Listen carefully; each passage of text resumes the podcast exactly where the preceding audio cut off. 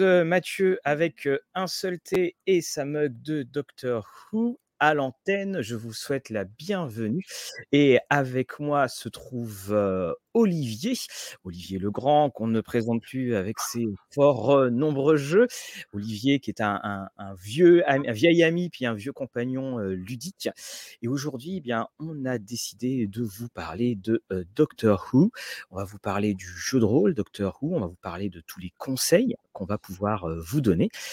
Et on va également avoir une invitée spéciale en plus, qui est Sylvie, la compagne, non pas du docteur, mais d'Olivier, pour justement les savoir comment se passent toutes ces histoires, mais du côté d'une joueuse. Donc bonjour Dominique, bonjour Lorraine, on a du Banzai, on a du Allons-y, puis surtout bonjour Olivier. Bah, bonsoir à toutes et à tous et ravi d'être avec vous ce soir pour explorer un peu l'univers du, du docteur, notamment en jeu de rôle. Mmh. Alors, Doctor Who, on... alors pourquoi est-ce que euh, on... je t'ai invité? C'est parce que, alors, pour plusieurs raisons. Euh, déjà, on a joué à Doctor Who ensemble, euh, donc réciproquement d'ailleurs, parce que j'ai fait une partie en tant que maître de jeu. Voilà. Et puis aussi parce que ça fait maintenant plus de 10 ans. Ouais, ça fait 11 ans en fait que je, je mène le jeu sur une chronique. Hein, je préfère parler de chronique, de mmh. série d'ailleurs que de campagne on en est à la 16e saison avec euh, largement plus de 200 scénarios au compteur. Et alors, c'est une chronique un peu particulière puisque je n'ai qu'une seule joueuse régulière, ma compagne Sylvie, qui nous parlera un peu de son personnage tout à l'heure. Mais que parfois, euh, on accueille des guest stars occasionnels comme, euh, comme Mathieu, par exemple, d'autres, d'autres amis. Donc, c'est, c'est une expérience, c'est intéressant parce que normalement Doctor Who est plutôt euh, prévu pour être joué en, groupe, mais en fait s'adapte aussi très très bien à cette approche du jeu qui permet aussi d'explorer tout un tas d'autres choses. comme dit Dominique, hein, il existe bien un blog. Effectivement, on mettra le blog en, lien à côté, qui est un, blog que tu tiens sur justement euh, toutes les aventures. Et, ouais. Euh, je précise juste que ce blog est en anglais. C'est pas du snobisme de ma part. C'est parce qu'en fait, la plupart des gens qui s'intéressent à ce jeux de rôle-là euh, sont surtout anglophones. Mmh. Oui, c'est ça. Donc, euh, on sait qu'en France, il y a eu plusieurs tentatives. Alors, je ne vais pas donner les noms, mais euh, voilà, il y a eu plusieurs éditeurs qui ont tenté de, de s'approcher de la licence Doctor Who. Alors, c'est difficile parce qu'il faut gérer donc non seulement Cubicle 7, mais surtout il faut gérer la BBC. Et donc, ça, ça demande un, un certain va-et-vient. Alors, dans, notre, dans cette émission, on va la diviser en trois parties. La première partie, c'est qu'on va passer en, revue les, suppléments, le jeu euh, qu'on estime justement euh, d'importance. Salut Rufus. La deuxième partie euh, sera sur tout ce qui va être les sources d'inspiration, c'est-à-dire ce qui n'est pas forcément la série, mais ce qui est plein de livres. Vous allez voir, on vous a préparé plein de petites vidéos. Et puis la, la troisième partie, ça sera justement sur les conseils. C'est comment est-ce qu'on écrit un, scénario pour Doctor Who? Comment est-ce qu'on écrit un scénario où on, va et vient dans le temps? Et puis aussi, pour tous ceux qui ne sont pas anglophones, euh, et d'ailleurs, alors je salue hein, ceux du chat, mais je salue aussi euh, ceux qui nous regardent en replay. Pour ceux qui ne sont pas euh, anglophones, c'est comment est-ce qu'on pourrait bien utiliser le monde de Doctor Who et utiliser le, sans utiliser bah, le, système de jeu dont on va parler tout à l'heure. Alors juste un petit mot très rapide pour nous remettre en, situation sur bah, ce qu'est Docteur ou sur l'institution, parce que c'est une institution qui est tellement vieille qu'on n'a même pas tous les épisodes, vu qu'il y a eu des épisodes qui se sont perdus dans le temps. Donc qu'est-ce que tu peux nous dire là-dessus, Olivier? Alors, c'est Doctor Who, c'est un phénomène déjà qui est typiquement britannique. La série commence en 1963 euh, à peu près au moment où euh, le président Kennedy va être assassiné, c'est un hasard complet. Et en fait, dès les premiers épisodes, qui sont en noir et blanc, avec le personnage qu'on appellera plus tard le premier docteur, parce qu'à ce moment-là, il n'y en a qu'un seul, dès les premiers épisodes, en fait, le, public est intrigué. Euh, et c'est vrai qu'en revoyant ces épisodes-là maintenant, on comprend pourquoi ça a immédiatement suscité l'intérêt, l'enthousiasme de toute une génération, parce que c'est complètement différent de ce qu'on avait vu jusqu'ici dans une télé britannique pourtant déjà très, très créative. Et le, je dirais, le, vrai démarrage explosif, c'est l'épisode, euh, un des premiers épisodes, celui où on voit les Daleks. Et là, en fait, il y a une véritable Dalek mania qui va s'emparer de, l'Angleterre. Pratiquement tous les gens qui ont la quarantaine, la cinquantaine et plus se souviennent d'avoir crié Exterminate en jouant au Dalek avec leurs copains d'école. Et cette série, en fait, elle va durer de 63 à 89, donc plus de 25 ans avec des hauts et des bas, avec sept docteurs au total, et surtout une mythologie qui va se construire peu à peu. C'est-à-dire qu'il ne faut pas croire que tout était là dès le début, c'est pas vrai. Dans la première, avec le premier docteur, par exemple, on n'est même pas sûr qu'il soit un alien. Il est plutôt laissé entendre qu'il vient du futur. on découvre les Time Lords à la fin de l'existence du deuxième docteur à l'écran. Et puis après, tout va se structurer. Le master arrive avec le troisième docteur. Gallifrey sera vraiment exploré, je dirais, évoqué en détail avec le quatrième. Et en fait, c'est une mythologie qui va se construire de manière parfois un peu surréaliste. J'entends par là par des espèces de collages, de coïncidences. Par exemple, le premier docteur en couleur, le troisième docteur, John Pertwee, euh, a un côté très euh, gentleman, euh, à veste en velours, canépé, etc. Et en fait, il récupère le look d'un héros d'une série qui a été déprogrammée l'année d'avant. Et la plupart des gens responsables de cette série-là se sont trouvés sur Doctor Who et se sont dit, bah tiens, cette série, donc c'est Adamant Leaves, euh, sur un, un, truc qui a été d'ailleurs récupéré après pour euh, Austin Powers, c'est-à-dire l'idée d'une espèce de héros euh, des années 1900 qui est cryogénisé, qui se retrouve dans les années 60. Et en fait, sans cette série-là, qui avait rien à voir avec Doctor Who a priori, le troisième Docteur aurait été complètement différent. Et donc, en fait, c'est un truc assez remarquable, c'est que chaque Docteur de la série, de ce qu'on appelle la série classique, c'est-à-dire de 63 à 89, reflète l'esprit de son époque.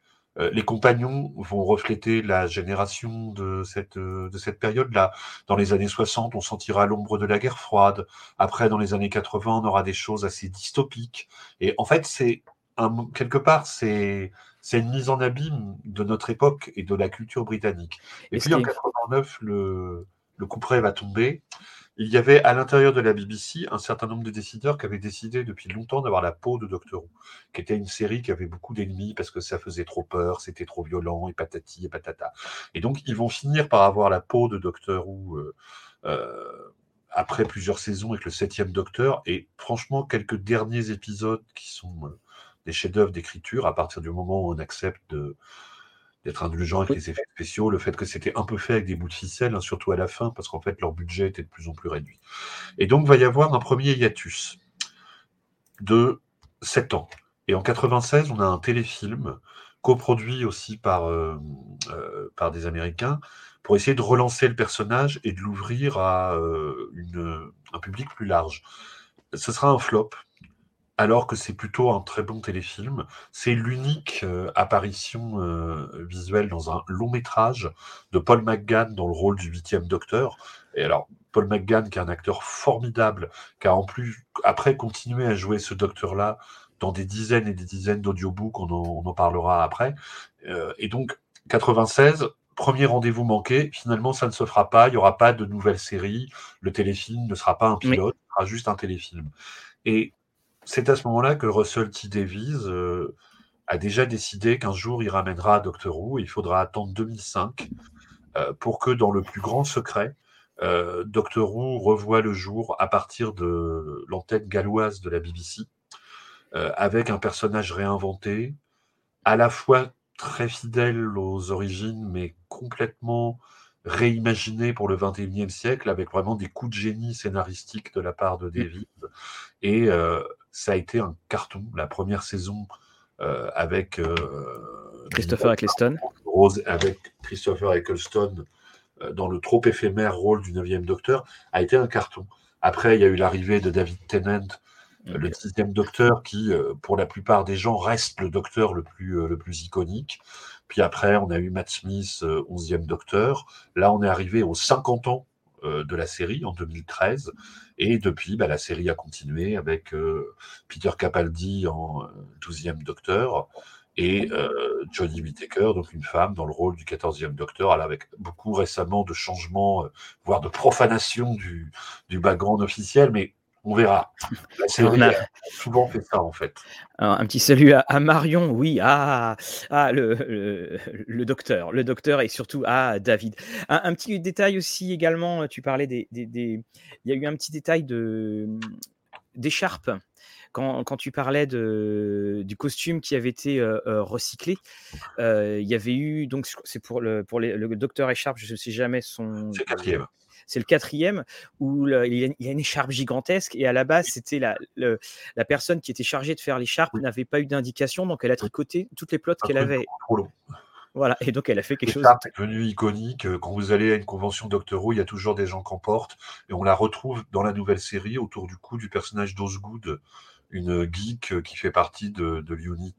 Donc c'est aussi une série qui est devenue très auto-référencée, avec beaucoup de, de clins d'œil, de nostalgie. Mais le coup de génie euh, pour moi de, de Davies en 2005, c'est d'avoir réussi à ramener le public vers Doctor Who en repartant à zéro, mm. et pourtant en incorporant peu à peu tous les éléments. Euh, la manière dont il ramène les Daleks, par exemple, est magistrale. Il y a un épisode avec un seul Dalek qui est réduit à l'état pratiquement de, de prisonnier impuissant, et c'est d'une force euh, par rapport à tout ce que cette créature est censée représenter aussi dans l'inconscient collectif euh, britannique. Et puis il y a aussi ce petit clin d'œil dans les Daleks donc, qui peut nous avoir échappé quand on est arrivé sur euh, Doctor Who, c'est que dans l'ancienne série, bah, les Daleks avaient cet étrange talon d'Achille, c'est qu'ils ne pouvaient pas franchir les marches. Alors, je t'arrête tout de suite.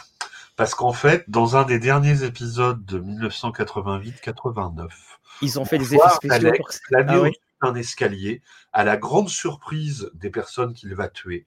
Donc, la, question avait déjà été résolue, mais bizarrement, tout le monde est persuadé que ce n'est qu'en 2005. D'accord.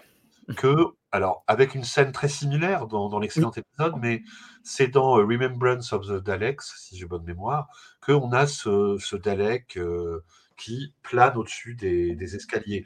Donc, c'est devenu un peu une une mauvaise plaisanterie euh, pour, pour journalistes, le truc des Daleks qui peuvent pas descendre les, les escaliers. Ça fait, euh, ça fait 35 ans. Enfin, non, euh, ouais, à peu près. Ouais. À peu près, oui. Alors, on a 38 CC d'ailleurs qui dit.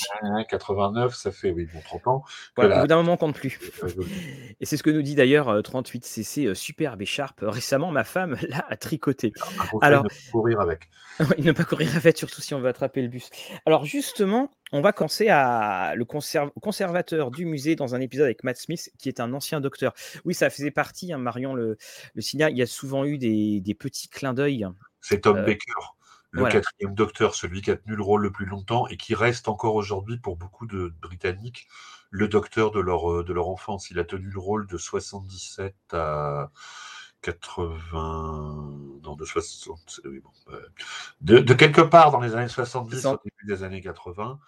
Euh, et euh, il, il, a été extraordinaire. C'est un, un, acteur euh, qui a renouvelé le personnage, qui lui a donné ce côté excentrique avec un sens de l'humour complètement décalé. Mais alors, par exemple, ce docteur-là, c'est vraiment le docteur des années contestataires contre culture. C'est un pacifiste sarcastique qui n'aime pas du tout les soldats, euh, n'est pas forcément euh, le cas des, autres docteurs. Alors donc oui, euh, donc Dominique demande, hein, c'est bien dans l'épisode des 50 ans que l'on... ouais, la réapparition de Tom Baker, ouais, mm.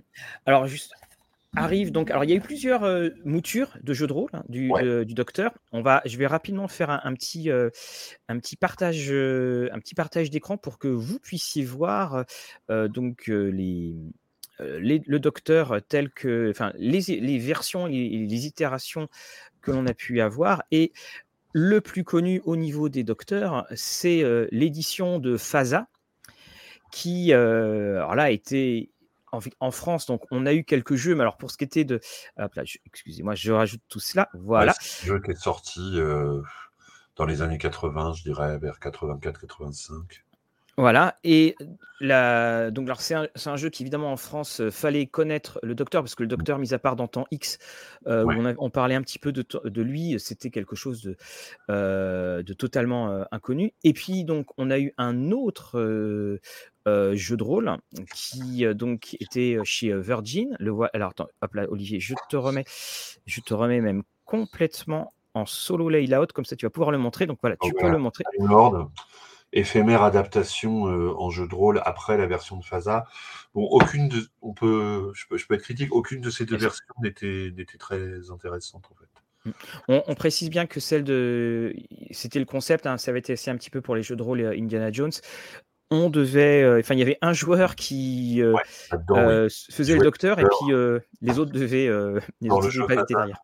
C'était beaucoup plus libre dans le jeu FASA, mais un des problèmes qui fait que le jeu FASA n'a pas du tout marché auprès des rôlistes anglais, euh, c'est qu'il était écrit par des Américains, donc déjà ils grinçaient des dents parce que Doctor Who c'est un peu une institution britannique, et surtout en fait les, contributeurs du jeu de FASA prenaient énormément de liberté avec le background officiel, ce qui serait impensable aujourd'hui. Mais euh, disaient en fait ouais bah, le War Master c'est en fait le même que le Master. Alors bon, euh, c'est connaissant le côté un peu obsessif des fans, ça n'a pas du tout, ça n'a pas du tout bien passé en fait auprès des, des rôlistes britanniques. Alors, on a Vincent qui dit un point très juste sur lequel, bien entendu, on, va revenir, hein, Vincent. Euh, ce jeu, avec son message de non-violence, avec une galerie folle d'antagonistes, apporterait vraiment quelque chose dans le paysage français du jeu de rôle. C'est dommage pour la VF.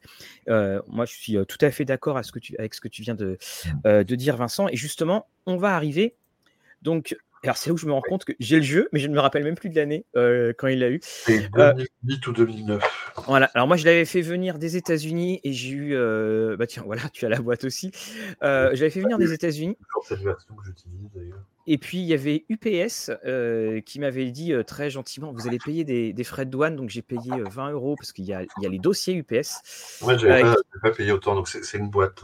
Voilà, donc il faut voir, c'est une boîte. Alors, on va vous montrer. Euh, salut Titou. Euh, ah, on a Titou qui est lui Team Faza Forever. Ah. Euh, mais tout le monde, nous sommes dans un grand Tardis. on va vous montrer la première vidéo donc, du, jeu. Et bien sûr, on va commenter la vidéo et puis on va ensuite parler des différentes de du jeu en lui-même. On est parti pour la euh, vidéo. Alors c'est une boîte, voilà, tout simplement. C'est la toute première euh, version.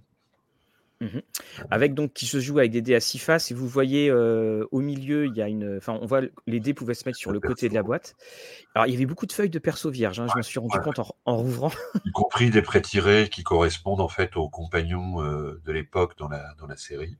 Mmh et c'est une voilà il y a Jack Harkness par exemple. Mmh alors, donc, la force de. Alors, on avait aussi donc des petites fiches. Cartes ouais. les, des cartes qui, qui étaient là.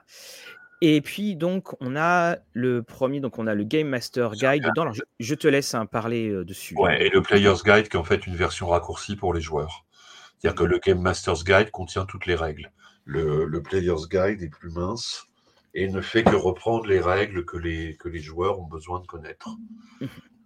Ah, la, première chose qui. Euh, c'est bien, on a des connaisseurs dans, le chat. Euh, la, première chose que, que l'on peut remarquer, c'est qu'effectivement, quand on a le, euh, le jeu qui arrive, alors il y a quelque chose qui est. alors, donc on est évidemment en, pleine, en plein dans l'époque Tenant. Et il y a cette, cette grande force, c'est que on, ça nous fait un sourcebook.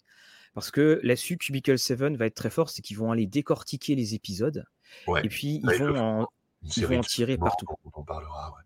Et en fait, bah, moi, ce qui m'a emballé dans ce jeu-là, alors je précise que juste avant, j'avais essayé de bricoler mon propre système artisanal pour faire du Docteur Who. C'était encore le neuvième Docteur à cette époque-là. Tiens, on précise juste là, Olivier, pardon, excuse-moi. Là, ce sont donc les, voilà, donc qui ont disparu dans les nouvelles moutures en livre.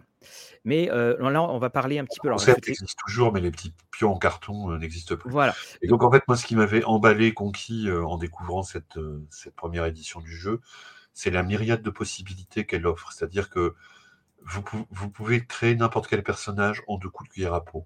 Vous voulez créer un cyborg qui vient du futur, un mousquetaire du XVIIe siècle, j'en sais rien, une télépathe des années 70, vous pouvez, et comme ça. Parce qu'il y a tout un système de, de traits qui permettent de tout codifier et en fait dont la, dont la liste vous donne envie finalement de, vous suggère des idées. Et euh, alors le système est plutôt simple et classique avec quand même quelques très très beaux euh, petits, petits éléments d'émulation de, genre. on en parle maintenant? Bien sûr. Bon, alors des exemples. Par exemple, dans, dans ce jeu-là, si vous voulez, si votre personnage veut parler, il a toujours le temps de le faire y compris avant un combat. C'est-à-dire que les, euh, les, négociateurs ont un avantage sur les, les brutes, en gros. Quoi. donc ça, c'est tout à fait dans l'esprit de, la série. Les story points, en fait, sont une, ressource qui va, qui vient, qu'on dépense pour obtenir des effets spéciaux, des trucs avantageux, etc. Mais on peut aussi en gagner en jeu, par exemple en se laissant capturer par l'ennemi. Euh, ce qui peut paraître aberrant, euh, mais qui, dans la logique holistique de Doctor Who, fait complètement sens. Le nombre de fois où le docteur se laisse capturer euh, un Take Me to Your Leader comme une sorte de plan pour avancer, bah là, le jeu, quelque part, récompense le comportement à la docteur. Et c'est pour ça d'ailleurs. Et c'est pour ça d'ailleurs que comme se laisser capturer, c'est pas vraiment dans l'ADN rôliste, et il n'y a pas beaucoup de, jeux qui le font, c'est quelque chose qu'il faut bien amener quand on présente quand on présente ça, qu'en fait le maître de jeu doit faire un, petit clin d'œil. C'est un système qui se joue avec 2D6, avec, DD6, excuse-moi, pardon. 2D6 bah, qui en fait après on peut en lancer plusieurs, en tout cas dans la première édition. En gros c'est du, du roll above, c'est-à-dire que tu additionnes un attribut, la compétence appropriée. Alors, il y en a un petit nombre, hein, c'est très très synthétique. Des bonus éventuels si tu as des avantages ou des spécialités, c'est très classique. Et il faut que tu atteignes, que tu dépenses un, que tu dépasses pardon, un total. Et selon ton, ton seuil d'échec ou de réussite, euh, tu as complètement raté, euh, raté, raté, mais euh, réussi, mais réussi et super bien réussi. Sachant que, sans rentrer dans les détails, hein, mais les story points permettent de remonter la pente, par exemple. De, rattraper un échec catastrophique, euh, de transformer de justesse euh, en réussite in extremis, ce genre de choses-là. Et en fait, à jouer, ça marche extrêmement bien, même si, à mon sens, c'est très difficile de garder trace des story points pour tous les adversaires. Oui. encore une fois, je pense que n'importe quel meneur de jeu peut bricoler ses propres règles très facilement. Mm. Moi, je l'ai fait. Et euh, c'est un jeu qui aussi se bricole très très facilement. C'est pas un système où si vous changez un truc, vous faites tout s'écrouler. Euh, c'est un système qui est conçu un peu pour être euh, modulaire. Et ça, c'est aussi très agréable. C'est-à-dire que c'est un système qui, qui stimule aussi un peu la, la, créativité, y compris dans le brigolage de règles quand on est euh, intéressé par, par ça. Alors, on a Sylvain qui demande est-ce que le, jeu est abordable si l'on connaît peu l'univers? Ne t'inquiète pas, Sylvain, on va parler de ça dans, dans la suite de l'émission. Bah, très vite, on peut dire que en tant que joueur, complètement. Voilà. Et justement, tu vas voir. Connaître un peu l'univers. Voilà, tout à fait. Euh, le livre est plus grand à l'intérieur euh, qu'à l'extérieur, comme disait Dominique. Alors, dans, dans, dans la vie éditoriale du, du, jeu, donc on a connu la version avec, alors on va parler de version en couverture en quelque sorte, avec, avec euh, David Tennant qui est là, mais également il y a eu d'autres moutures. Alors, très rapidement, on va vous montrer. Alors, vas-y, tu vas montrer la couverture. Je vais envoyer la vidéo juste après. en fait, après la version Tenant, il y a une édition avec Matt Smith, le 11e Docteur, en couverture. Je ne l'ai pas acheté. D'une part, parce que c'est exactement la même chose au niveau du contenu. Euh, donc, je ne sais pas si tu as le, visuel de cette mm. édition-là. Alors, non, je ne l'ai pas, mais bon, c'est Matt Smith. Parce que contractuellement, la BBC demandait à ce que euh, évidemment, ça soit le même docteur, le docteur qui soit dans la série. Chaque fois qu'il y a un nouveau docteur, il y a une nouvelle édition du jeu. Donc, notamment, il y a eu celle-là, la dernière en date, avec euh, Capaldi aux couvertures. Et là, on va montrer la cinquantième. Là, on va montrer la cinquantième. bac spécial, très très beau. Hein. Alors, donc là, on la montre justement. Donc, le, voilà, ce, hardback. Je te laisse commenter. ça, c'est l'édition spéciale 50 ans. Alors, toutes ces éditions qu'on vous a montrées jusqu'ici, c'est à peu près la même chose à 95%.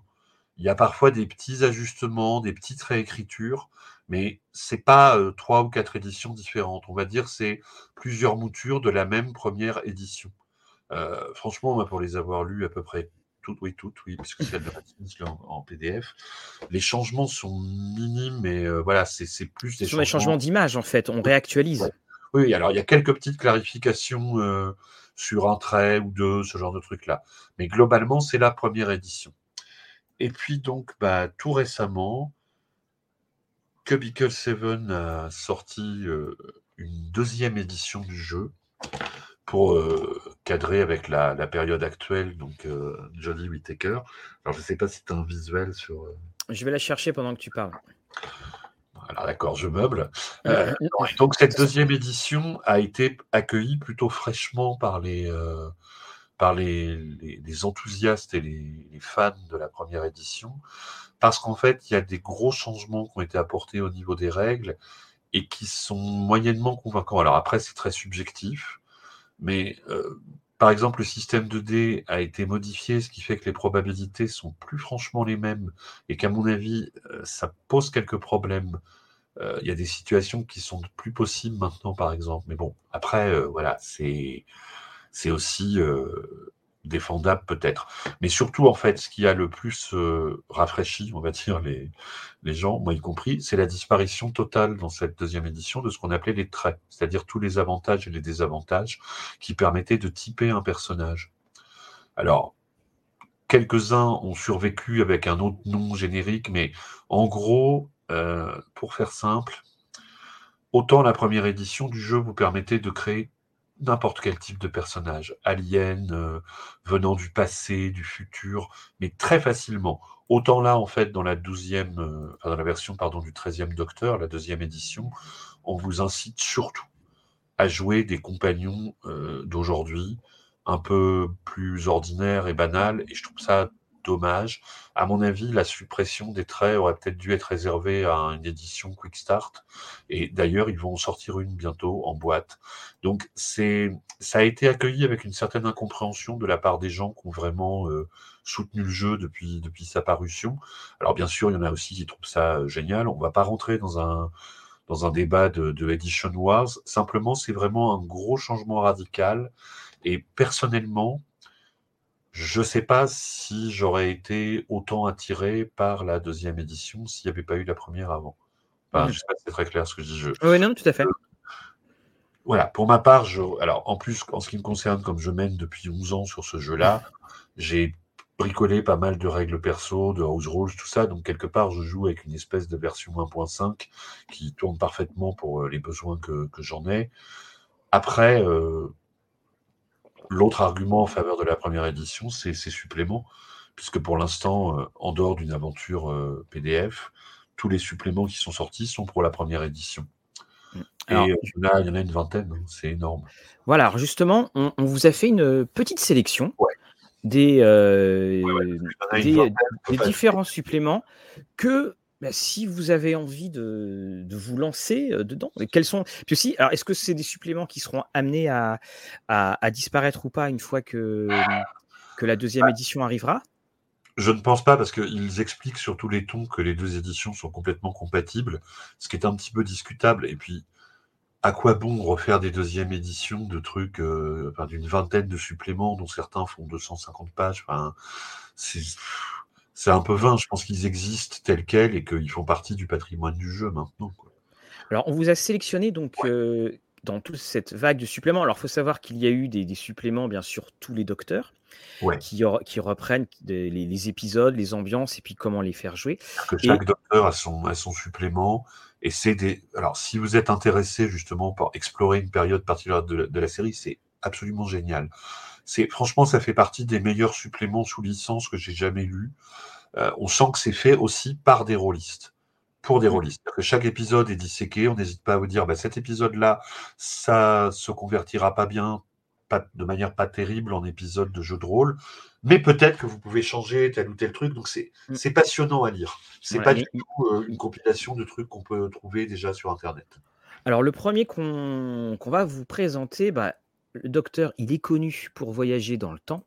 Donc, le premier, c'est le Time Traveler Companion. Qu'est-ce qu'on peut en dire? C'est un chef-d'œuvre. Alors, je sais que vous avez trouvé que j'enchaîne les superlatifs.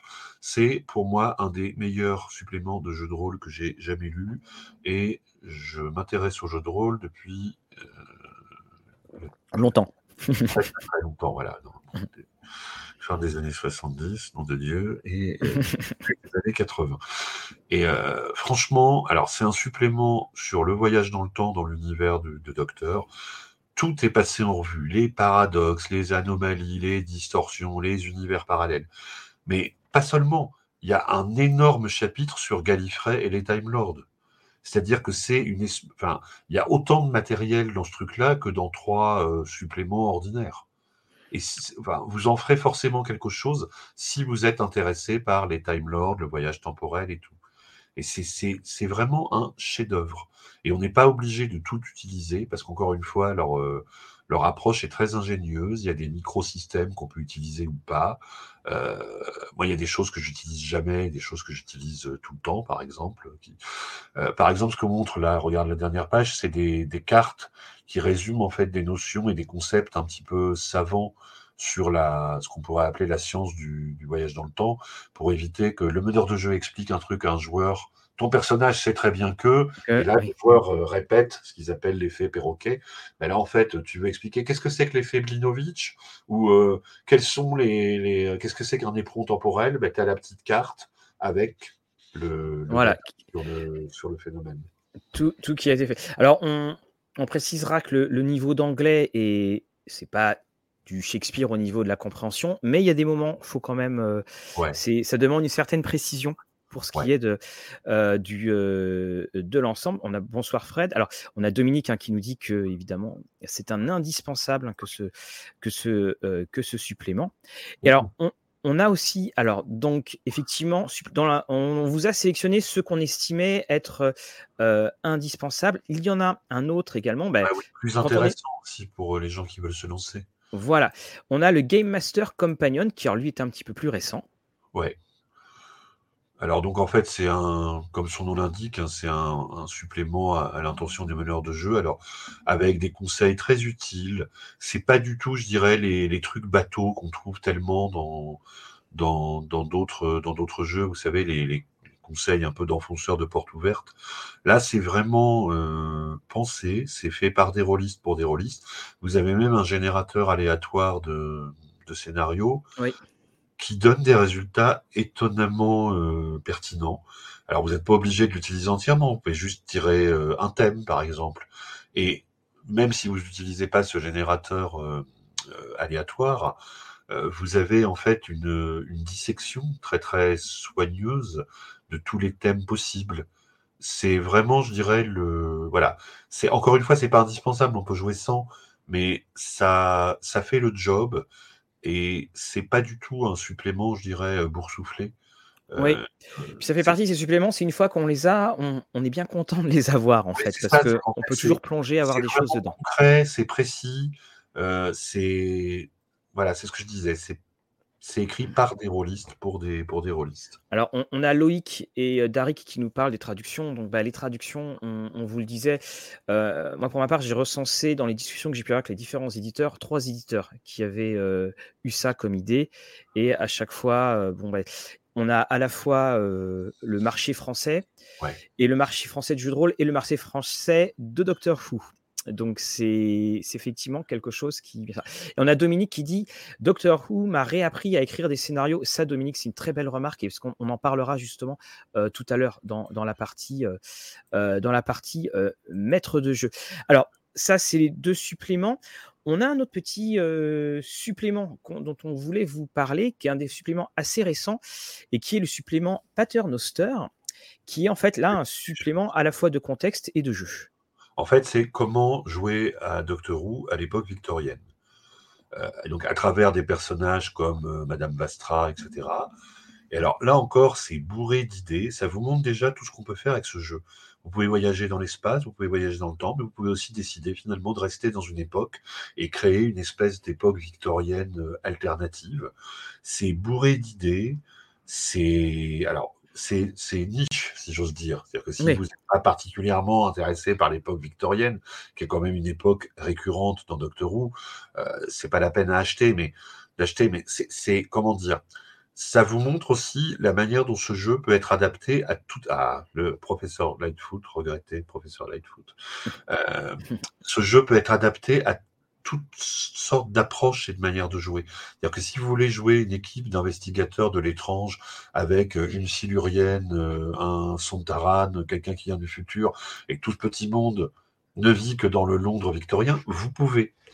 Donc ça, ça c'est le supplément qui illustre la richesse du jeu.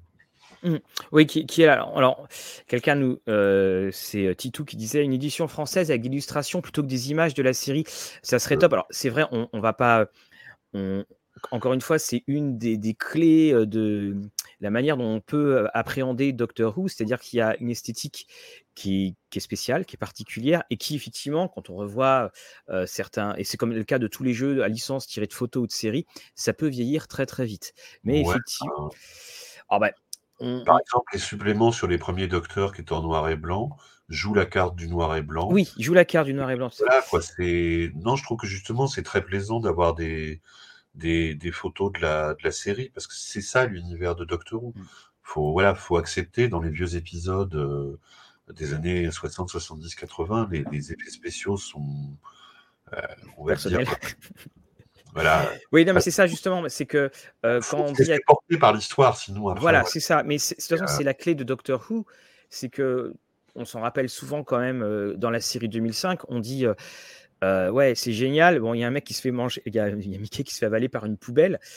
Et voilà, donc c'est, on, a quand même toujours ce, ce petit caveat, comme on dit, dire bon, voilà, il faut que tu te mettes dans l'histoire et que tu acceptes. Le kitsch fait partie de l'univers. voilà, exactement. Le kitsch, c'est aussi l'écharpe interminable du quatrième docteur le manteau multicolore du sixième, euh, la voiture jaune décapotable du troisième, ou tout simplement bah, les manières du premier docteur, euh, quand il met ses, doigts là, dans les revers de, de sa veste et qu'il est super désagréable avec ses premiers compagnons.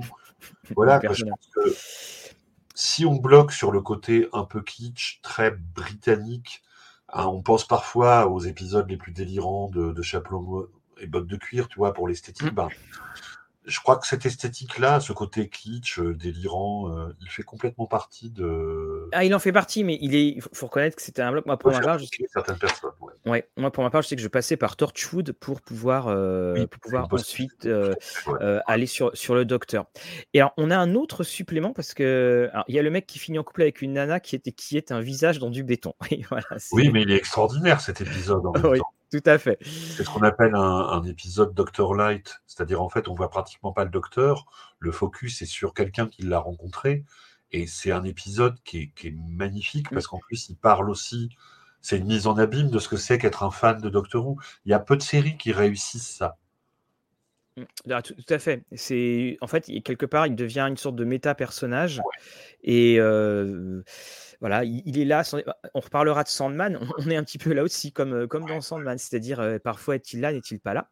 Et alors donc dans tout, alors j'en profite hein, pour vous montrer rapidement euh, donc l'ensemble. Voilà, il y a une suggestion, une série de différents docteurs. Voilà, des différents docteurs. Chaque épisode qui est discuté sous l'angle d'une adaptation avec toujours des propositions de suite ou de variantes. C'est pas rien. Mmh. Et donc, ça permet aussi de faire des, euh, des ponts avec euh, donc euh, Jack Harkness Torchwood, qui, moi pour ma part, j'aurais, j'aurais adoré avoir un, un, jeu Torchwood, même si on peut. ils n'ont pas eu la licence. voilà, qu'ils avaient était très spécifique. C'est Doctor Who à la télé, c'est-à-dire que ni les bandes dessinées, ni les romans, ni les audiobooks qui sont pourtant parfaitement officiels ne doivent faire partie de l'univers du jeu de rôle c'est des complexités juridiques. Euh, mais après, j'ajouterais quand même que Doctor Who, le jeu, vous donne toutes les possibilités pour concocter un truc Torchwood. Euh, avec le supplément Unit, par exemple, euh, c'est voilà, il manque juste l'intitulé officiel Torchwood, mais vraiment, c'est voilà, c'est très concoctable. Et effectivement, vous pouvez aussi jouer des investigateurs, des agents du gouvernement qui enquête sur les aliens, les phénomènes spatio-temporels. Le jeu permet de jouer de plein de manières différentes. Alors, ce que je signale, c'est sur les, différentes euh, euh, références. Alors, Upside, pourquoi tu n'es jamais prévenu sur les lives? Je pense que c'est parce que tu n'es pas sur notre Facebook ou notre YouTube, parce que je pense que j'ai bien arrosé notre, euh, notre Twitter, pardon, parce que j'ai bien arrosé notre Twitter de attention, attention, on fait quelque chose sur, sur, sur le docteur. Une anecdote sur Torchwood, oui. n'aurait pas manqué de remarquer que c'est un anagramme de Doctor Who. Et en fait, c'est comme ça que Russell Davies avait codé les, tous les fichiers de la série quand il allait la relancer pour que ce soit top secret. C'est-à-dire qu'officiellement, personne ne travaillait sur Doctor Who, mais sur un truc qui s'appelait Torchwood, qui n'était pas la série Torchwood, elle viendra plus tard. Euh, donc, quelque part, vous voyez, c'est un univers qui est un peu auto-référencé. Alors Loïc dit, euh, j'ai voulu, là j'ai voulu m'acheter, euh, faire un achat compulsif des suppléments, mais rupture des livres. Donc, si tu y a on en trouve quand même pas mal, hein. C'est pas une rupture officielle. Alors après, le problème, c'est que tu as Cubicle 7 et que maintenant on a le on a le Brexit. On a 38cc qui vient de nous dire l'épisode avec les anges pleureurs, dont on a annoncé d'ailleurs le retour pour la prochaine saison, ont traumatisé ma fille. Un superbe épisode. un autre supplément qui est le supplément du huitième docteur et qui a cette particularité très intéressante de, posséder une campagne contrairement aux autres. Donc je te laisse expliquer pourquoi pendant que la vidéo en fait, Le problème du huitième docteur, c'est qu'il a eu qu'un téléfilm en 96 et un tout petit court métrage en 2013. Et donc forcément, même en détaillant bien le téléfilm, vous n'avez pas assez de pages pour faire un supplément. Et j'admets que quand les premiers suppléments ont commencé à apparaître, j'attendais que Pickle Seven au tournant. Je me demandais comment ils vont faire avec le huitième docteur. Ben, ils ont fait un truc génial, c'est-à-dire qu'en fait, comme euh, il n'y avait pas trop de matériel à, analyser, ils ont proposé une campagne en 11 ou 12 épisodes, je ne sais plus. Et alors, qui a une particularité qui est assez géniale, c'est qu'en fait, chaque épisode émule le style du docteur dont c'est le numéro. C'est-à-dire que le, premier scénario de la campagne, c'est une aventure dans le style du premier docteur, le deuxième du deuxième docteur, le troisième, etc. Et ça, c'est vraiment mais une trouvaille de génie. Ça illustre aussi bah, toute la diversité du jeu. Et la campagne, bah, elle est vachement ingénieuse, elle est éminemment jouable. Donc voilà, quoi. Accessoirement, dans cette euh, série de 12 suppléments euh, tous excellents, vous avez le supplément qui propose, en passant comme ça, une campagne en 11-12 euh, épisodes. Et ça, c'est là où je pense que Cubicle a montré à quel point ils avaient, le, ils avaient senti les choses et que justement c'est très astucieux de proposer ça. Ils auraient pu vouloir étirer, étirer, mais non, voilà, ils ont amené ce, euh, ce, côté, euh, ce côté en plus. Et donc là, on a passé en revue les, suppléments, quelques suppléments, et on va passer maintenant un petit peu aux ressources parce que Doctor Who, c'est pas que ça. On va dire que si vous vivez en Angleterre, alors un petit peu moins maintenant, il faut reconnaître que le, le grand succès de la vague de, 2005 est, euh, est passé au fur et à mesure. Je sais pas pourquoi. Euh. Voilà, peut-être est-ce qu'il y a eu un changement de showrunner à un moment, je sais pas du tout. Et euh, alors, la première chose, c'est qu'il y a un magazine, Doctor Who, qui, euh, je ne sais pas si tu as, voilà, si tu l'as là, donc tu peux l'amener. Euh, voilà, tu peux le mettre devant. le... C'est vraiment le truc qui est fait pour les fans. Mmh c'est genre décortiquage d'un épisode de 1973 sur cinq pages, interview du moindre cascadeur. alors, si vous n'êtes pas complètement passionné par l'univers de Doctor Who, c'est très dispensable. En revanche, bah, c'est pour les gens qui, que, ça, ça intéresse, c'est assez passionnant. Mmh. Oui, c'est on, a le. Alors, en plus, il y a eu tous les produits euh, dérivés, on n'en parle même pas. J'ai un Monopoly Doctor Who euh, là-haut. On a eu du Lego, on a eu euh, tout ça. Voilà, ici, là, voilà, il y a mon, mon Lego. Des romans. Alors, justement, on va, parler un petit peu des, romans parce que je crois qu'il y a eu quelques romans qui ont été traduits en français, si mmh. je ne m'abuse. Et je crois, je me demande si c'était pas les pour justement les 50 ans avec. Les, premiers romans, c'est peut-être les romans période Matt Smith, j'en suis pas sûr. oui. en, en, anglais, désolé pour le snobisme. Mmh. Alors, les romans, c'est de qualité très variable.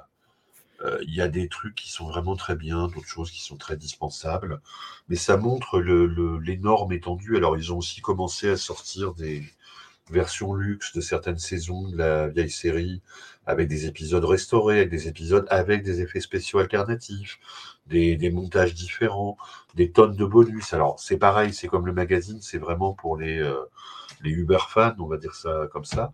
Et puis, il y a aussi beaucoup de BD chez différents éditeurs.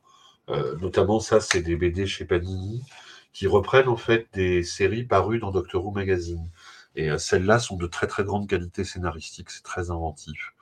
Euh, surtout à l'époque du huitième Docteur, parce que comme là la série s'était arrêtée, les scénaristes avaient le champ libre pour inventer ce qu'ils voulaient. Donc en fait, Doctor Who, comme tu le faisais remarquer, c'est c'est un univers, y compris dans le merchandising. Oui, OK, là, alors, heu, moi, je les ai pas montrés parce que j'ai mes j'ai mes Converse Doctor Who, j'ai mon caleçon Doctor Who. Ah non, c'est une horreur, en fait. Quand j'ai fait la liste, j'ai fait: «Mais c'est pas possible». Oui. J'ai le caleçon Doctor Who, j'ai le alors, faut faut dire que ça a quand même explosé justement avec l'arrivée de de Matt Smith. Heu, Ouais. c'est là là, c'est parce qu'en fait, le le logo était, heu, beaucoup plus, heu heu, était finalement beaucoup, bah, plus dans l'air du temps. Et Ouais. puis, heu, on on a également alors ça, c'est une des grandes choses, alors évidemment qui est accessible aux anglophones, on le Ah précise, oui, ce sont les versions audio de Big Finish. Ouais, et Big là, on a Finish, un une, chef-d'œuvre. ouais, ouais, c'est une compagnie qui est spécialisée, en fait, dans les audiobooks, d'univers sous licence. Et en fait, ils produisent des histoires, de Doctor Who en audio depuis, heu, très, très, très longtemps et en fait, franchement, ils font partie des gens grâce auxquels Doctor Who a survécu quand il était plus à la télé et alors généralement, les docteurs sont joués par leurs propres acteurs. Voilà, c'est ça qui est important, c'est que ce sont Baker qui a plus de 80 ans et qui a toujours l'air d'avoir le même âge que sa grande époque quand il est en audio.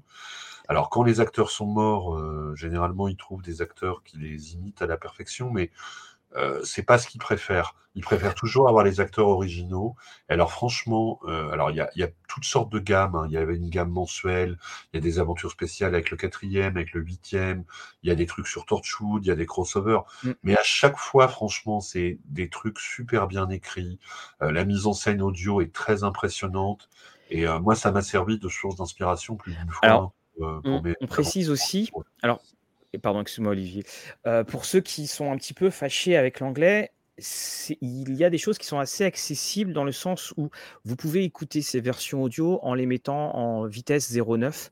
Alors éviter 0,7, on a l'impression que tout le monde est drogué, mais en en 0,9, ça ça peut passer quand on et surtout, bah, c'est que c'est un accent britannique, donc c'est, Ouais. assez clair. Bon, sauf attention, comme ils disent, chaque toutes les planètes ont ont un nord et je voudrais, heu, en fait, là, je le je le montre dans, dedans oui, c'est Big Finish, donc je je vais vous attendez, bah, je vous mets le lien tout de suite. Alors, il y a Doctor Who, il y a également un extraordinaire Dorian Gray, ça, on en Oui, reparlera. Toute extraordinaire Sherlock Holmes, bon, heu voilà, de toute façon sur, heu, sur, Rollist TV, on fera et alors ils sont complètement, heu, ils font vraiment partie de la galaxie Doctor Who puisque le le directeur fondateur de Big Finish, c'est, heu ça y est, je ne connais ton que Alors pendant que tu cherches, Ah je Oh voilà. Dieu! Alors donc, pendant que c'est le mec qui fait la voix des Daleks. Voilà, d'accord. Donc c'est juste pour, heu, vous dire, Elle, fera oh bordel! voilà. Heu, Alors, on fera dans Rollist TV une, une émission à un moment sur les les versions audio parce que ça ce que je voulais vous montrer là, c'est, donc la version avec Christopher Eccleston qui est sortie, heu, Nicholas Briggs, pardon, désolé. Comment est-ce voilà. Ti tiens Thomas, tu poses une bonne question, on va on va te répondre, après. Donc, c'est la version avec c'est normal? Heu, non, c'est pas normal, mais je t'inquiète pas, je temporelle en fait, heu, voilà. Ce que je voulais dire par là, c'est que Christopher Eccleston, donc dont les aventures sont sorties au mois de je crois que c'est cet été à peu près, hein, juin-juillet, ouais. voilà, était quelqu'un qui était parti, on va dire, heu, fâché Ouais. de Doctor Who. C'est pour ça d'ailleurs que ses présences dans tout ce qui était, heu, commémoratif, on pourra qualifier elles étaient discrètes, heu, voilà, au au mieux, voire même parfois on prenait juste son image et puis, heu et puis il était là et par une grande réconciliation, il revient justement par le biais de la version audio et c'est ça qui est extraordinaire, c'est qu'on on a une un magma d'histoire qui est en perpétuelle Alors, expansion et qui permet de se replonger dans les docteurs qu'on a aimés. C'est Christopher Eccleston, donc il a quand même précisé dans une interview qu'il est, il avait accepté de faire les audiobooks déjà parce que les scénarios qu'on lui avait fait lire lui paraissaient excellents. Il a dit aussi, bah, c'est aussi un job qui paye et en temps de Mmh. pandémie, ça se refuse pas. Mmh. Alors, pour ceux qui connaissent un peu cet acteur, il est coutumier de ce genre de choses-là. hein. C'est l'homme du verre à moitié vide, Christopher Eccleston. Alors, accessoirement, c'est aussi un immense acteur Oui. et pas seulement dans, dans Doctor Who et dans les audiobooks où il est donc de retour. euh, 15 ans après avoir lâché le personnage, ben on est transporté, ça y est, paf, en 2005. euh, il le possède complètement. C'est une vraie joie de le retrouver avec son accent euh, du Nord. euh, voilà, c'est- Alors, pour les amateurs de Torchwood, hein, c'est pareil, on a retrouvé, John Barrowman et et tout le monde et et justement pour terminer notre petit passage sur, les références, donc voilà une petite, vidéo de tous les bouquins que vous pouvez trouver. Alors beaucoup sont à des prix très, très bas, hein, il faut bien le faut bien le reconnaître. Donc là, vous aviez l'encyclopédie Torchwood, donc qui reprenait différentes pièces. Oui, alors c'est en anglais, bien entendu. Vous avez par exemple, vous voyez là, c'était 2 pour 10 livres. voilà. Donc c'était à l'époque où je pillais allègrement les W.H. Smith. Là, vous avez les galeries des personnages. Et là, Thomas posait la question comment appréhender l'univers? Bah, Déjà, rien qu'en prenant ce genre de, de bouquin, ça peut être ça. Vous avez ici les archives de Torchwood, alors qui pour moi, là, le, bouquin de référence, parce que bah, dedans, on parle ce que Torchwood a été créé euh, sous l'impulsion de la reine Victoria. Et, euh, et là, vous avez une, une pile de, de, documents. Et puis, donc, les encyclopédies. Alors, je vous le montre parce qu'elle est un peu plus épaisse, parce que celle-ci, c'est une compilation des trois encyclopédies individuelles. Donc, faites assez attention à ça si vous voulez écumer euh, tous les bouquins. C'est qu'il y a pas mal de rééditions, de, on change la couverture et on met tout dedans. Voilà, ce qu'il faut plutôt faire, c'est viser les trucs qui datent d'un docteur euh, précédent. Voilà. Souvent moins cher. Tout à fait. Et là, vous avez un, petit bouquin. D'ailleurs, Olivier, c'est toi qui me l'avais offert. Euh, c'était donc comment être un, un Time Lord? Alors celui-là, il est bien parce qu'il y a le côté des dessins qui, permet de, s'approcher. Tout sera mis dedans. Euh, bien entendu, je vous mettrai tous les liens. Vous avez également les monstres. Alors, dans celui-ci des monstres avec Capaldi, vous avez à la fois le monstre et vous avez à la fois la manière dont il était traité en coulisses. Donc, on voit des photos de tournage. Donc, on a, on a vraiment euh, à la fois l'univers à l'amener dans mon bureau, mais bon, je, possède moi un facsimilé pour ceux qui connaissent l'épisode euh, Human Nature et Family of Blood. Euh, quand le docteur joué par Tennant redevient humain et perd la mémoire, oui. Il a un carnet qu'il appelle son, son, Journal of Impossible Things. Et ils ont sorti un, un facsimilé de ce truc-là. C'est un petit objet magnifique avec euh, ah des, des, des, facsimilés de dessins au crayon, des prises de notes. Et là, vous avez donc le, dernier, c'est Doctor Who en 100 objets. Alors ça, les, Anglais aiment bien ce genre de choses. Euh, Shakespeare en 100 objets, tout ça. Quand on lit Doctor Who Magazine, on découvre aussi un merchandising complètement délirant, hein, du style des, des caches en Dalek, ce genre de trucs-là. Donc il y a, de tout. Oui, oui, il y a, y, a, y a, absolument tout, tout à fait. Alors, on va passer, alors, parce que Thomas, euh, la mémoire dans la montre, donc disait, pour les noobs, par quoi commencer pour découvrir Doctor Who? Les épisodes de 2005 avec voilà. Michael Stone. Hmm. C'est par là où justement on va pouvoir euh, euh, commencer. Et justement, quand on veut passer à l'écriture de scénario de Doctor Who, comment, quels seraient les conseils que tu nous donnerais, euh, Olivier? Alors déjà, avoir une idée claire de votre groupe de joueurs ou de votre joueur si comme moi vous avez une, joueuse ou un joueur unique. Euh, parce qu'en fait, le jeu permet de jouer tellement de choses différentes que il faut, dans un premier temps, faire des choix. Est-ce que vous allez jouer un groupe de voyageurs spatio-temporels euh, Est-ce que vous allez jouer des gens dans une époque, comme par exemple l'époque victorienne, mais avec parmi eux des aliens cachés? Est-ce que vous allez jouer les membres d'une organisation comme l'UNIT ou Torchwood? Et en fait, le jeu euh, offre plein de styles de scénarios possibles. C'est-à-dire que si vous voulez jouer des trucs plutôt investigatifs, entre guillemets, assez classiques, il faut prendre l'option Unit ou Torchwood. Euh, mais vous pouvez aussi décider de prendre la formule de base, c'est-à-dire on a un TARDIS, on voyage dans, euh, dans l'espace et dans le temps. Alors, les, les, le, jeu est très ouvert parce qu'il euh, il suggère la possibilité bah, de jouer le docteur et ses compagnons à l'époque et dans l'incarnation qui vous plaît, mais c'est pas du tout une obligation. Ils examinent aussi plein d'autres possibilités euh, alternatives. Et donc, je pense que moi, le conseil, le premier conseil hein, que je donnerais à un, meneur ou une meneuse de jeu, c'est déjà de sonder un peu ces joueurs pour savoir ce qui les intéresse plus. Euh, du voyage euh, sans limite, ou plutôt quelque chose de plus localisé avec plus de mystère. voilà, que ça. Alors, alors justement, là, on, change un peu de décor de, fond là qu'on va mettre. Euh, et là, c'est pour nous couvrir et voilà, on va mettre un, petit Tardis euh, en dessous euh, de nous. La, première chose, la question que je, rebondis sur ce que tu viens de sur ce que tu viens de dire, c'est le, côté grand grand voyage et tout ça. Est-ce que aussi, il faut pas prendre en compte le fait que en tant que maître de jeu, on pourrait être un petit peu mal à l'aise on peut se sentir franchement très bien parce que euh, Doctor Who, si je prends la base de 2005, euh, Rose, elle a sa vie de tous les jours, et puis soudainement, il y a quelqu'un qui arrive et qui lui dit Au fait, je vous ai dit, voyage aussi dans le temps. Et parce que c'est une des clés, c'est la, vie de tous les jours, et puis soudainement, le, champ des possibles fait, C'est une possibilité, mais vous pouvez aussi décider de jouer dès le début des gens qui sont, entre guillemets, déjà de l'autre côté. Tout mmh dépend de ce que les joueurs et les joueuses souhaitent. Et le, jeu permet vraiment tout ça. Alors, est-ce que alors on a Marion hein, qui nous dit voilà le Docteur Who à la pêche du pauvre, c'est un technomancien dans Starfinder.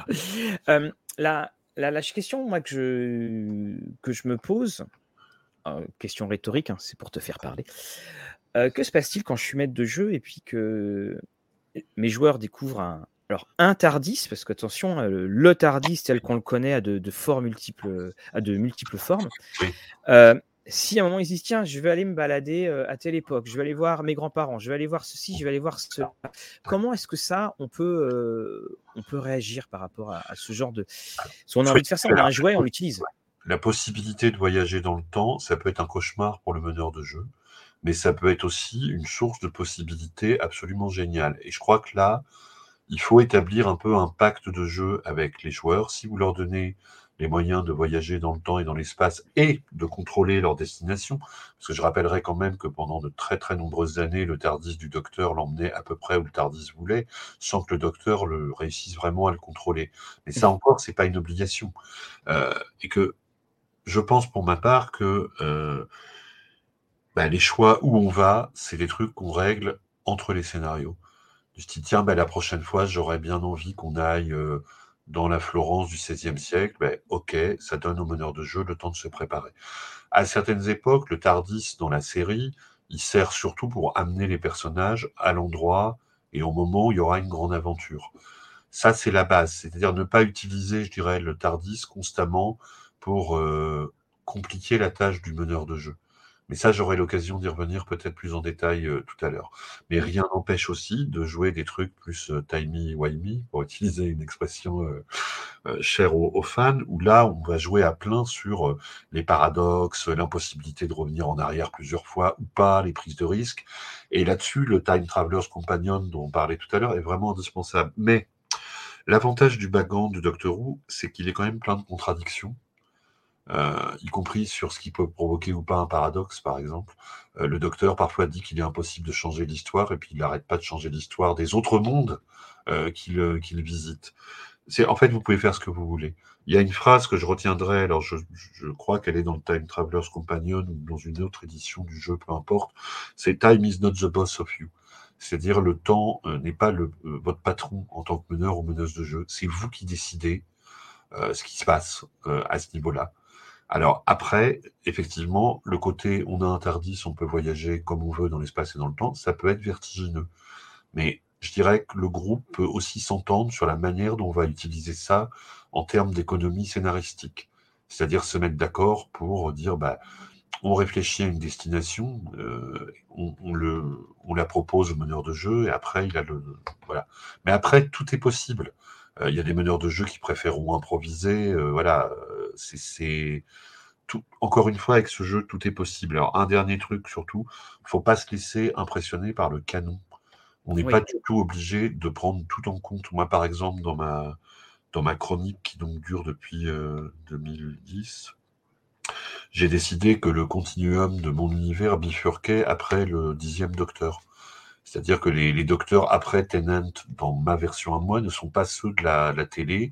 Et donc, j'ai, voilà, il y a des, par exemple, il y a des peuples extraterrestres que j'ai jamais utilisés. Euh, j'ai inventé aussi mes propres adversaires. Et comme il est censé exister une multitude d'univers euh, parallèles, non seulement c'est pas grave si on fait ça, mais quelque part c'est encore plus l'esprit du jeu. Mmh Et la, l'autre chose qui, que alors, euh, il y a Jérôme qui dit je ne connais que très peu l'univers, mais ça donne envie sacrément de faire jouer. Le hic réside dans la VO, effectivement. Alors, c'est. Euh, c'est une, une, des choses, mais en fait, là, ce qu'il faut voir, c'est que euh, on peut très bien utiliser le docteur avec des systèmes de jeu qui seraient très très proches en fait du système qui est proposé. Vous pourriez carrément faire vos propres aventures. Qu'est-ce que tu verrais toi quoi comme système? Bah, moi, je préfère le, système du jeu officiel un peu bricolé.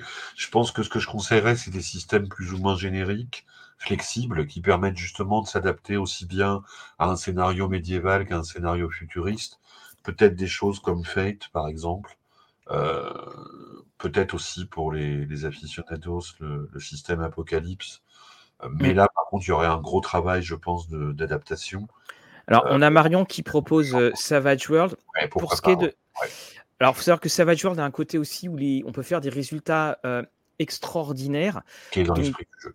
Ce qui est dans l'esprit du jeu. Alors, euh, pour ce qui est méga, surtout pas le système de jeu de méga. Voilà. Alors, surtout pas. Première bah, mouture. en fait, vous devez prendre un système minimaliste qui vous permet de, de faire ce que vous voulez quand vous en aurez besoin. Mm. Et en fait, système FU également. Oui, ouais, ouais. L'approche du background, c'est pareil. Vous n'êtes pas obligé de larguer euh, Cybermen, Dalek, tout ça dès les premiers scénars. Vous pouvez même très bien ne jamais les utiliser. L'univers est assez vaste euh, pour tout ce que vous voulez. Et quelque part, euh, on peut aussi complètement réimaginer l'univers. quelque part, il n'y a, a, que quelques grands éléments. Il y a la possibilité de voyager dans l'espace et dans le temps. un certain nombre, je veux dire, de grandes races, entre guillemets, d'aliens euh, avec leur, euh, leur caractère, etc. Et puis les Time Lords, euh, la fameuse Time War qui a tout effacé entre la série classique et le, et le reboot de 2005. Mais par exemple, quand Sylvie, qu'on entendra tout à l'heure, qui arrive en coulisses, elle connaissait bien sûr la, la nouvelle série qu'elle avait découvert complètement avec euh, les épisodes de 2005. Et depuis, elle est devenue euh, beaucoup plus, beaucoup plus versée dans, euh, dans le background, mais elle a aussi finalement découvert l'univers à travers le jeu. Elle s'est jamais sentie perdue. Je pense que d'abord, il faut vraiment bien connaître vos joueurs et être sûr, et vos joueuses, et être sûr que ça va aller dans la direction qu'ils veulent explorer. Il y a des groupes qui voudront absolument toujours faire du, du voyage temporel euh, dans des époques un peu historiques pour le côté film en costume, tout ça. Il y a des groupes qui, au contraire, préféreront des choses sur des planètes euh, distantes et hostiles. Et l'univers permet tout ça. Alors, on a, deux questions. Il y a 2D6 plus cool qui nous dit qu'il existe un euh, apocalypse amateur qui s'appelle Compagnon, mais où le docteur lui-même est absent. Est-ce que 2D6 plus cool, tu pourrais nous mettre le lien, s'il te plaît, dans, euh, dans le chat? Et alors, on a Jérôme qui dit. Euh, qui est fâché avec l'anglais, et je, le plains. donc, des ressources sur l'univers en français sont-elles disponibles? Ah bah, à ma euh, connaissance, je ne connais pas de groupe. Parce que moi, j'ai tout en anglais. Donc euh. Voilà, d'accord. Voilà, c'est ça. effectivement, Jérôme, on, est dans quelque chose qui est tellement, je vais dire, j'ai employé un joli mot, idiosyncratique de la culture anglaise, que euh, c'est. Oui, il faut le placer, celui-là. Je tire au Scrabble, c'est quand même Non, franchement, là. voilà. de, la culture anglaise et c'est et, et c'est vrai que il y a des sites web en français voilà. Il faut quand même savoir que pendant très longtemps, Jérôme, hein, euh, c'était France 2, enfin, c'était euh, les émissions France Télévisions qui sortaient les DVD. Sur les DVD, ce n'était qu'une VF. Tu n'avais même pas la, la piste en oh VO. Et c'est pour ça d'ailleurs que tu vois, je ne sais plus quelle saison où sur Amazon la note est de zéro. Et c'est en fait parce qu'ils avaient proposé que de la VF. Ouais, c'est bizarre. Voilà, même pas, euh, même pas dessus. Il y a des sites en VF qui propose euh, des archives sur l'univers. Ça, ça doit se trouver. Mmh. C'est, euh, Et après, encore une fois, les... si tu achètes, Jérôme, les, bouquins de référence dont, on mettra la liste, hein, ceux que je montrais sur les monstres et tout ça, très honnêtement, ils sont faciles à. C'est, facile par exemple, si je peux me permettre, il y a un site qui s'appelle Gallifrance.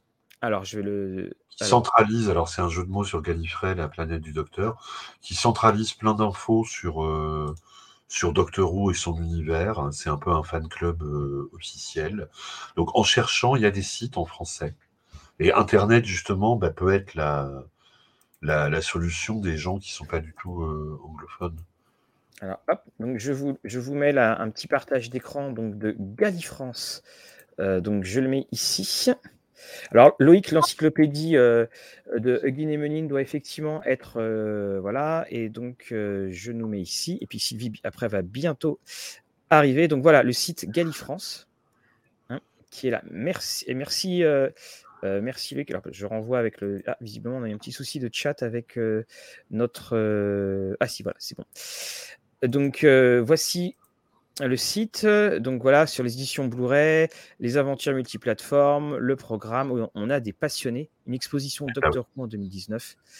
Euh, voilà. Alors par contre, l'exposition en 2019, je sais pas de quand date le. Oui, 2000. Ouh oui, je suis pas sûr qu'il soit encore tout à fait à jour. Hein.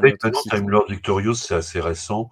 Mais simplement, vous voyez, vous avez télévision, guide, fandom. euh, et encore une fois, l'univers peut paraître monumental, mais en fait, vous en faites ce que vous voulez. Vous, quelque part, vous pouvez le, le, le, le démolir, le réinventer, le réimaginer. euh, tout est possible. Alors, on va accueillir euh, Sylvie, donc que je rajoute dans. Voilà, te voilà Sylvie. Oh, puis en plus, Bonjour. dans, dans le noir. Bonjour Sylvie. Alors, Désolée, mais Oui. le chat a bougé les. C'est bon. Voilà, alors on, D'accord. je, on, on précise un petit peu euh, qui tu es. Donc, euh, tu es la, la femme d'Olivier, tu es euh, joueuse avec Olivier.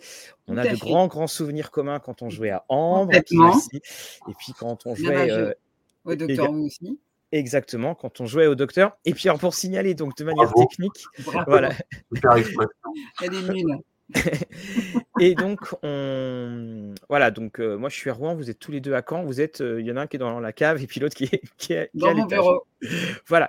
Alors Sylvie, pourquoi est-ce qu'on t'a fait, euh, on, on t'a fait venir puis on voulait que tu participes à ça? C'est justement pour te donner les, tes impressions quand on joue au, au docteur. Est-ce que est-ce que tu avais, est-ce que tu avais l'impression Oui, évidemment, oui, Olivier. Ah non, oui, mais on est obligé de Donc, quand on joue à Doctor Who, euh, alors, quand on joue à Doctor Who, euh, est-ce que par exemple tu avais une, une connaissance qui allait au-delà de la série? Comment ça s'est passé? Ah et, non, surtout, pas du tout en fait. Ben, et tu joues quel personnage? Alors, je joue une Time Lord, alors ce qu'on appelle une Time Lady, d'accord? Euh, Et en fait, la, la première, le première euh, saison, enfin le premier scénario qu'on a joué, en fait, je ne savais pas ce que j'étais, je ne savais pas qui j'étais. Et euh, j'ai commencé en ne sachant pas que j'étais une Time Lady. Et ça, c'était, euh, ça m'a permis en fait de découvrir le monde en même temps que euh, mon personnage. Ça, c'est une astuce qu'on avait déjà utilisée sur Ambre aussi. Donc comme ça, quand il y a besoin finalement d'un background assez, euh, assez étoffé, je pense que c'est une bonne astuce. De pas c'est-à-dire le monde se découvre au fur et à mesure des connaissances des perso- du personnage et donc ça permet comme ça de ne pas avoir à absorber énormément de choses. Voilà. C'était il, y a- c'était il y a longtemps. Tu, tu te doutais que tu serais une Time Lady ou pas? Bah oui, ça oui, oui, oui. Je me doutais que Ah, je serais une time lady, mais après, euh, je ne sais plus, alors, Olivier. Alors, euh, vas-y. Les souvenirs d'il y a 11 ans, c'est parti. non, si tu te souviens bien, tu avais créé un personnage Ouais, en pensant que c'était une simple mortelle et une euh, ex-future agente de Torchwood. ah oui, c'est ça, voilà, voilà. Donc en En fait, fait, au début, je savais truc, pas, en fait, voilà. tu serais en contact avec des trucs, euh, mais euh, il y a quand même eu une grosse surprise quand tu as réalisé que, tu utilisé le même, la même astuce que la montre dans le fameux épisode avec Tennant. Donc en fait, j'ai retrouvé mes souvenirs euh, plus tard et en fait, les premiers scénarios, c'était découvrir qui j'étais exactement. Donc Alors, en fait, avez- j'étais envoyée dans euh, des, des uni- enfin, dans des réalités différentes dans le temps, euh, de la pla- sur la planète euh, Terre, mais par une montre, pas par un Tardis. Et c'est à la fin que j'ai trouvé mon Tardis, en fait. Alors, ton Tardis, tu peux décrire ça? Parce qu'on on le rappelle, hein, le Tardis a euh, des, des multiples formes. Le Tardis, il est illimité. Dans, dans le jeu, quelle est la forme de ton Tardis? Alors moi, son système de dissimulation euh, fonctionne toujours. Oui, Donc, sa base, contrairement à celui du docteur, donc sa base, c'est euh, un monolithe de Stonehenge, parce que c'est là que Mhm. je l'ai trouvé. Et l'intérieur, en fait, ben, j'ai, ce que j'ai fait, c'est que j'ai trouvé euh, des photos d'un lieu euh, un peu années 30, mais un peu futuriste. Et c'est, l'atmosphère et la, la- le look que j'ai donné à mon Tardis. Donc, on a trouvé comme ça, Olivier m'a proposé aussi des consoles possibles et tout. Donc, en fait, on a fait un patchwork de. Donc, ça, ça nous permet de nous donner un look. Et en fait, en général, ce que je fais, mon Tardis, il va être. J'y ai ajouté des choses, comme par exemple, j'ai un jardin à l'intérieur avec des orangers de Gallifrey. Mhm. Donc, euh, qui produit des oranges de Gallifrey qui te permettent, en fait, de quand tu, quand tu croques dans une orange de Gallifrey, en fait, tu as un de tes plus beaux souvenirs qui revient à la. Voilà. Donc, tu peux faire plein de choses. En fait, moi, j'ai donné mon personnage à la base, elle a été élevée dans l'aristocratie britannique. Donc, je lui ai donné, elle s'appelle Lady Penelope, je lui ai donné un côté, elle a un, par exemple, j'ai récupéré dans une de mes aventures un butler anglais qui est en fait un robot euh, du futur qui était chargé d'une espèce d'auberge de voyageurs temporels qui venaient visiter la Terre, en fait. Alors, voilà, ce genre de choses, on peut tout faire dans Doctor Who. Une caractéristique spéciale du Tardis, du personnage de, Sylvie, c'est que c'est un Tardis qui parle. En fait, il est habité par le, la conscience d'une ancienne Time Lady qui est morte dans ce Tardis. Donc, c'est un peu le Ghost in the Machine. Et en fait, ça, ça a vraiment permis aussi une, une prise en douceur du, des mm. possibilités du truc, sachant que tu as mis un peu de temps à ce que ton personnage a mis un peu de temps à être respecté par le, l'intelligence du, du, vaisseau. Moi, personnellement, en tant que joueuse, euh, en tant que personne, la technologie, ça me passionne pas vraiment. Donc, ça fait, au début, ça a vraiment fait partie des choses que j'ai dû apprendre euh, comme le personnage, en fait. Parce ah. que tout, dans le, Docteur Who, par, Doctor Who, par exemple, il, il, résout beaucoup de situations avec des trucs techniques, etc. Alors que moi, je suis assez nulle dans ce genre de choses. Et donc, en fait, on a, on a vraiment les scénarios c'est beaucoup orienté sur la psychologie, ma connaissance des personnages, ma capacité à voir si quelqu'un ment, à bien les comprendre, etc. Et en général, c'est vrai que l'astuce de, du, de, la, de l'ancienne Time Lady qui est en, en intelligence artificielle, euh, ça permet alors de, de m'aider en fait dans mmh, les, euh, dans les moments où j'ai besoin d'aide technique. Voilà, et on fait les GD par rapport par exemple au pilotage que si c'est très difficile. D'accord. Sinon, le reste du temps, je ne gère pas du tout comme le, docteur, les pilotages, parce que j'ai un TARDIS qui fonctionne très bien. Qui s'auto-répare, tout ça. Et alors, on met aussi beaucoup plus l'accent sur le, les créatures psychiques, les, les événements, les éléments euh, qui utilisent des pouvoirs, des mystères.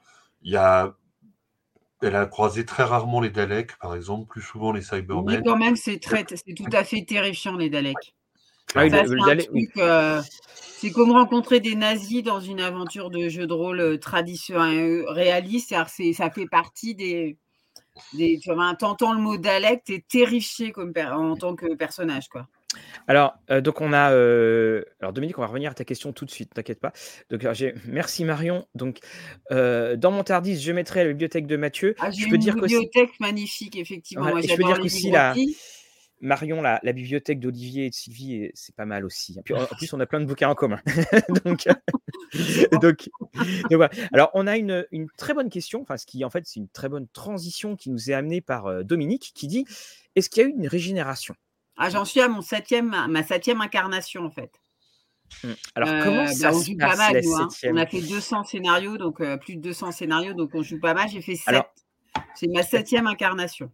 Donc la question que donc la question que j'ai, c'est à partir de quand décides-tu ou décidez-vous ah qu'il bah, y a une, réincarnation? Alors bah, est-ce que par exemple il y a eu des c'est parce que non, ça a toujours été des accidents en fait. D'accord, toujours des accidents. Ah ouais. C'est-à-dire qu'en fait, je dois tellement me dépasser, mon personnage est tellement dans une difficulté que à un moment, ben, ça m'est arrivé de me sacrifier, par exemple. C'est-à-dire, je savais que l'action que je faisais allait faire que de toute façon, j'allais être sacrifiée.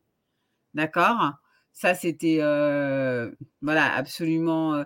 Mais il y a des fois aussi, une fois, je me suis pris une. Enfin, j'étais à, Constant, J'étais sûr que tu allais en parler. À Constantinople, et je me suis pris une, un coup de hache par un viking célèbre dont je ne me souviens plus le nom. Harald Ardrada. Harald Ardrada. Là, je suis morte, en fait. Voilà, c'était très con comme mort. Alors, justement... plus héroïque, ça dépend des fois, en fait. Des fois, tu te sacrifies.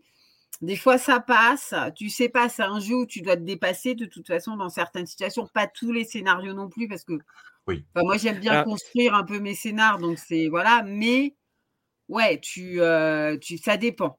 ça a toujours été en jeu. C'est-à-dire qu'on n'a jamais, pardon Mathieu, je finis juste, on n'a jamais décidé à un moment, à la fin du scénar, je changerai de. D'accord. Oui, il y, a deux choses. alors, la première, je précise à Marion que Sylvie joue euh, seule dans la plupart du temps. Ah donc, euh, c'est normal qu'elle soit toujours le, le, docteur.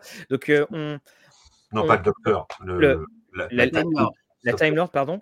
Et donc, en fait, à chaque fois quand ça t'est arrivé, est-ce que par exemple, là je, là je, demande à Olivier, est-ce qu'Olivier à un moment tu avais prévu qu'à la fin du scénario, ça serait comme cette hache à... Il y a des épisodes où il y a ce que j'appellerais un risque de régénération, c'est-à-dire où le personnage va être confronté à un tel degré de danger ou de menace que je sais que le risque fait partie. Et il y a des scénars où je sais très bien que ça, ça n'arrivera pas parce que l'intrigue se situe à un autre niveau qu'une scène très spectaculaire. Mais oui, pratiquement à chaque saison, il y a au moins deux, trois épisodes où je note qu'il y a un risque de régénération. Et comme l'a dit Sylvie, c'est toujours lié à des prises de risques signifiantes, à des moments dramatiques.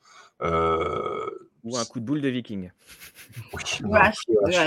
Euh, non, mais en l'occurrence, en plus, c'était pas un coup de hache en passant, c'est à, réinscrire dans une histoire. voilà. Il Alors, était possédé par une entité euh. spéciale de gérer les régénérations qui fonctionne super bien. Il y a qu'évidemment, si j'avais un groupe de joueurs, j'appliquerais le principe du turnover, c'est-à-dire que quand le docteur régénère, on change de joueur pour le, pour le Time Lord. là, on, on fait pas ça, mais reviens, reviens. on fait pas ça, puisqu'en fait, Sylvie étant la, seule joueuse régulière, euh, c'est toujours elle qui joue son personnage. Et en fait, on a, dès le début, quand la régénération arrive, en fait, on fait un break dans l'épisode, un break d'un quart d'heure. Et en un quart d'heure, Sylvie doit trouver une nouvelle photo pour sa euh, prochaine incarnation. Parce que on joue avec photo, chaque PNJ important a euh, une photo qu'il représente. Et donc, en fait, le fait de devoir comme ça choisir un nouveau visage en 15 minutes, ça crée un peu de la pression. en fait, ça ne crée pas les mêmes résultats que si j'avais mm. dit, bon, bah, pour la prochaine fois, tu euh, réfléchis. et parfois, bah, c'est des choix qui vont être un peu faits dans l'urgence.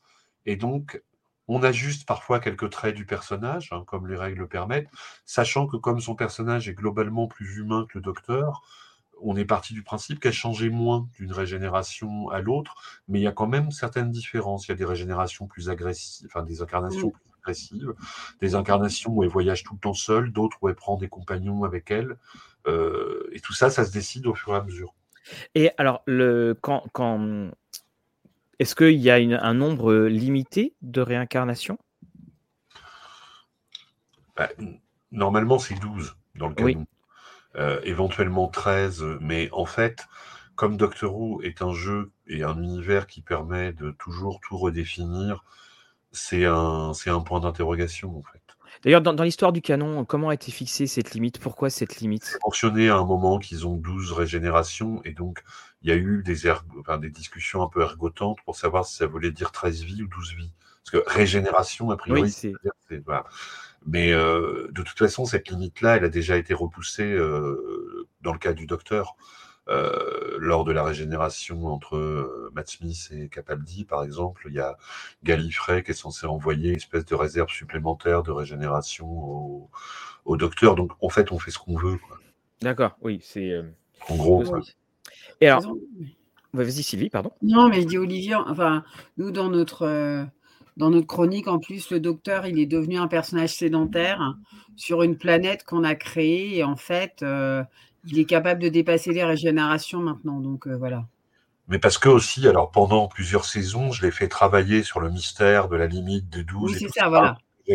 Que j'ai sorti de mon, chapeau. Non, non, non, le docteur apparaît comme PNJ dans certains épisodes, mais il est complètement sédentaire. Son TARDIS ne voyage plus. Il, euh, voilà, il est presque plus dans un rôle à la Mycroft, euh, en quelque sorte. D'accord. Et quand donc 200 scénarios, alors pour tous ceux qui, nous écoutent, donc euh, on a le, on mettra les liens de, donc parce qu'en fait tu as fait un petit résumé de chaque épisode. Ouais, en, 3-4 lignes, 4-5. Voilà. Voilà, en, 3-4 lignes, une sorte de, Désolé. Voilà. bon, après, un, coup de DeepL, hein, vous, comprendrez quand même le gros, euh, le gros des choses. Mais s'il y a des étudiants qui m'écoutent, euh, n'utilisez pas DeepL. Et donc, la, la, la chose, c'est que tu as dès le début, commencer à penser en saison. Ouais. Et en fait, tu mets des thèmes sur cette saison et tu vois comment ça se passe. Est-ce que c'est le, à chaque fois des Big Bag Wolf ou est-ce que c'est des, des, Et puis également, mon autre question, excuse-moi, est-ce qu'il y a des moments tu, tu sais que c'est une saison, est-ce que tu te dis, euh, tiens, je, je, vais ajouter des épisodes à cette saison? Bah, non, généralement, au début, nos premières saisons, c'était 12 ou 13 épisodes. Là, depuis plusieurs saisons, on est sur des saisons de 15, mais qu'on joue généralement en deux ou trois périodes. Mmh par batch de 4-5 épisodes, puis on passe à un autre jeu, on revient après. Et en fait, bah, il y a certaines saisons où j'avais vraiment ce que tu appelles un Big Bad Wolf, c'est-à-dire un, gimmick très très précis. Euh, par exemple, un problème de dissonance temporelle qui se manifestait euh, avec un mystère à percer peu à peu. J'ai aussi fait une saison euh, où elle était confrontée à une entité terrible qui s'appelait Fenric, qui est un des, gros, gros trucs ténébreux de, l'univers de, Doctor Who. Mais parfois, je vais aussi faire des saisons où le, lien sera beaucoup plus flou, plus thématique. Ça dépend, faut alterner les deux. Mmh alors justement aussi, c'est un jeu qui auquel vous jouez, donc on n'a jamais vraiment la formule française, hein, un joueur, un maître de jeu, une joueuse, un maître de jeu moi j'appellerais ça solo, mais après il y a quand même deux personnes, Voilà, c'est ça. En quoi le fait de jouer à Doctor Who avec une seule joueuse, est un gros avantage? En quoi ça peut parfois être limitant? Alors Sylvie, on commence? Euh, bon, bah, l'avantage, euh, c'est qu'on peut jouer plus souvent parce que le problème, c'est que comment à nos âges, il y a beaucoup de gens enfin voilà, on joue avec d'autres personnes, mais euh, voilà, mmh tout le monde ne peut pas jouer toutes les semaines. C'est hyper compliqué, donc ça nous permet, nous, de jouer, toutes les semaines. c'est, très centré sur moi. Alors, ça ne veut pas dire que je suis complètement égoïste et que j'aime pas jouer avec les autres. J'adore jouer avec les autres, mais ça veut dire que c'est vraiment l'avis de Lady Pénélope. Après, moi, j'adore quand il y a d'autres joueurs. Je trouve ça formidable. Ce qu'on a fait avec toi, ce qu'on a fait avec d'autres joueurs, ça permet vraiment de, comment dirais-je, de varier les, situations de jeu. Après, l'avantage d'être en solo, c'est que tu peux vraiment mener des saisons à fond euh, aller euh, au fond de, la profondeur psychologique de ton personnage. Et ça, moi, c'est ce qui me plaît en jeu de rôle. Moi, j'aime, euh, j'aime, comment dirais-je, construire des choses en jeu de rôle. voilà. Après, c'est pas en dehors de la, comment dirais-je, de la, de la fréquence. Le vrai avantage, c'est ça, parce que sinon, le reste. Parce que, eh, on précise aussi que tu as des compagnons. Alors, justement. de temps en temps. Ça, c'est de temps en temps. Moi, je suis une joueuse. Euh, enfin, non, mon personnage n'est pas très à l'aise avec l'idée d'avoir des compagnons. Parce que, en fait, ben, dans Doctor Who, euh, si ton compagnon meurt, euh, tu portes. Enfin, moi, je considère que, en tant que joueuse, je joue les, les, retombées. Je jouerai les retombées psychologiques de ça. Donc, forcément, elle est hésitante. Après, mmh. ça dépend des, En fait, moi, les compagnons, j'ai toujours c'est des rencontres en fait. Un jour, j'ai rencontré euh, euh, dans un scénario à Londres dans les années 80 un jeune homme à la dérive euh, avec enfin paumé, drogué et tout, et il est devenu un compagnon absolument génial dans le qui s'appelait Dorian et dans le avec qui par exemple j'ai participé un concours euh, d'Eurovision intergalactique. c'est juste fantastique, quoi. Voilà. C'est, je pense que Doctor Who, c'est un jeu qui permet. Euh, moi, ce que j'adore dans Doctor Who, c'est la, la variété des situations. C'est-à-dire, tu peux tout jouer partout, tout le temps. Et ça, c'est extraordinaire. Voilà, tu peux avoir des jeux. Euh, moi, j'ai joué, j'ai rencontré par exemple William Blake. Mmh c'était je pense, un des plus beaux scénarios que j'ai jamais joué. Euh, parce que c'était un personnage que je ne connaissais pas. Je connaissais son œuvre, mais je ne connaissais pas sa vie et c'était absolument génial. Mais, euh, franchement, quoi, je veux dire, euh, c'était, enfin, il y avait pratiquement, il y avait très très peu de surnaturel, mais c'était d'une émotion. Il y avait du surnaturel, mais bon, c'était, c'était d'une émotion totale, quoi. Olivier avait trouvé une photo du personnage hein, qui représentait le personnage qui était hyper émouvant. Et tu peux jouer aussi des trucs euh, super. Euh, comme une fois, un des premiers scénarios, je suis arrivée, euh, le Tardis s'est ouvert et c'était la planète s'autodétruit dans 20 secondes. station spatiale. J'avais en fait le décompte, tu sais, 20 secondes, 10, ah, et il a fallu que je. Voilà, ça c'était. Voilà, il y a une. Ver une variété de situations dans Doctor Who que tu n'as dans aucun autre jeu. Mmh Alors, j'ajouterais un petit truc à propos des compagnons. Euh, normalement, dans euh, le jeu de base, tout le monde a des story points. Mais en fait, moi, j'ai adapté les règles pour euh, la chronique solo, c'est-à-dire que quand elle a un compagnon, le compagnon n'a pas de story point. elle seule a des story points. Donc, quelque part, ça la rend encore plus responsable de la, de la vie des gens qui voyagent avec elle, par exemple. Alors, ce qui est, intéressant, c'est que en fait, on est dans, dans un écho, on est dans, dans, une mise en abîme finalement de la série, parce que Sylvie joue toute seule, le docteur, c'est le nom éponyme de la série, personnage principal. Euh, on, est en fait très très proche finalement d'une structure. Oui, bah, c'est un peu un spin-off euh, en jeu de rôle. Mmh. Alors, Marion nous laisse. Au revoir Marion, ne vous inquiétez pas, le replay est, euh, le replay est disponible. Parce que, de toute façon, on, est dans un cadre de... On va pas tarder non plus, on avait dit qu'on ferait sur une base d'une heure trente, mais merci pour, à toi Marion d'être passé. Et donc, le, dans cette espèce de, spin-off, est-ce qu'il y a des... Donc tu as finalement, tu t'es accaparé ton propre canon, tu as créé ce, propre canon. Et est-ce que il, ta source, ta grande source d'inspiration quand même, ça serait quoi? Ça serait dans l'évident, c'est-à-dire la série télé, ou est-ce que c'est dans les, les, recoins? Par exemple, je mets très peu en scène les Daleks parce que je pars du principe qu'ils appartiennent au paradigme du docteur et que quelque part, Pénélope, elle a un autre paradigme. Donc elle a d'autres adversaires qu'elle rencontre très souvent que j'ai imaginé à partir de sources diverses, donc les Loigor, euh, qui viennent du mythe de Cthulhu, mais que j'ai euh, réadapté, réinventé, euh, une race de vampires psychiques que j'ai baptisé les Porphyres, et en fait, tout est, tout est mmh. possible. Je montrais mon t-shirt avec des de Doctor Who, mais cette fois avec des Morlocks. Voilà, c'était c'était pas les Loigor, c'était les. Voilà. Et et justement, est-ce que ça t'arrive de. Tu prends ton encyclopédie du docteur et tu piques dedans et tu dis tiens, ah, je vais prendre ça. des épisodes qui étaient euh, clairement des hommages à des épisodes de la série ou parfois des suites. Euh, peut-être qu'on peut parler du truc récent là sur le PNJ euh, Jody, la, ah la petite fille. Oui. Donc en fait, j'ai joué, j'ai rencontré dans un scénario une petite fille qui avait été victime des Daleks. Elle, elle leur avait servi euh, d'interface dans un scénario avec euh, Ace et euh, Steve Foster McCoy. Et en fait, moi, je, donc, je suis intervenue après, en fait, et je l'ai aidé à surmonter ce traumatisme et à guérir. Et en fait, quelques scénarios après, je suis allée à Shetland parce que j'avais envie d'y aller, etc. C'était un endroit où j'étais jamais allée. Non plus dans et les Et en fait, je me suis retrouvée face à cette petite fille qui était devenue euh, une scientifique de 60 ans, d'une soixantaine d'années. Et c'était juste génial, quoi. C'était vraiment, euh, là, c'est vraiment, euh, enfin, au niveau émotion, c'était parfait, quoi. Et tu la connaissais, tu connaissais aussi l'épisode?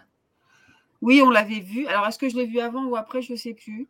Bah, en fait, j'avais machiavéliquement intrigué pour qu'on regarde un peu, avant. Mais, euh, Ça arrive. Oh, tiens, un épisode de Doctor Who. Est-ce que vous regardez Des fois, Olivier bien, j'ai envie de regarder celui-là, et puis finalement après, voilà. Mais ça nous arrive d'aller, euh, de faire aussi de que je vois les épisodes après. Ça dépend en fait. Et alors la euh, l'autre question, parce que la, la, série du Docteur semble ne jamais finir, et, et votre campagne? Bah, bah, je sais pas, on en aura marre. Mais ouais, je sais voilà, pas, euh, je sais pas, on se donne jamais de. Enfin, Doctor Who, ça, je sais pas, je me donne pas de, de limite, quoi. Je veux dire, euh, sur Doctor Who, il faudrait que je meure vraiment, quoi. Voilà. quand tu arrives à, quand arrives à la tresse. par exemple, je sais pas, ce, a une raison de se retirer, d'arrêter de Oui, voilà, si j'ai, voilà, mais après, on verra. Euh... De, finir de, de, notre part. Mmh. Et ça dépend.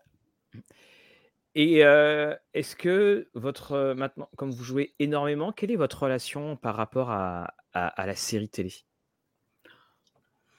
Voilà, la J'aime bien ce petit silence. Oui, la tienne, Sylvie. Puis, la mienne, ah, putain, moi depuis Matt Smith, alors je, je peux, enfin, je n'aime pas en fait. Vous savez, il y a des showrunners, voilà, mmh et je n'aime pas les nouveaux, les showrunners qui sont venus après Russell T Davis.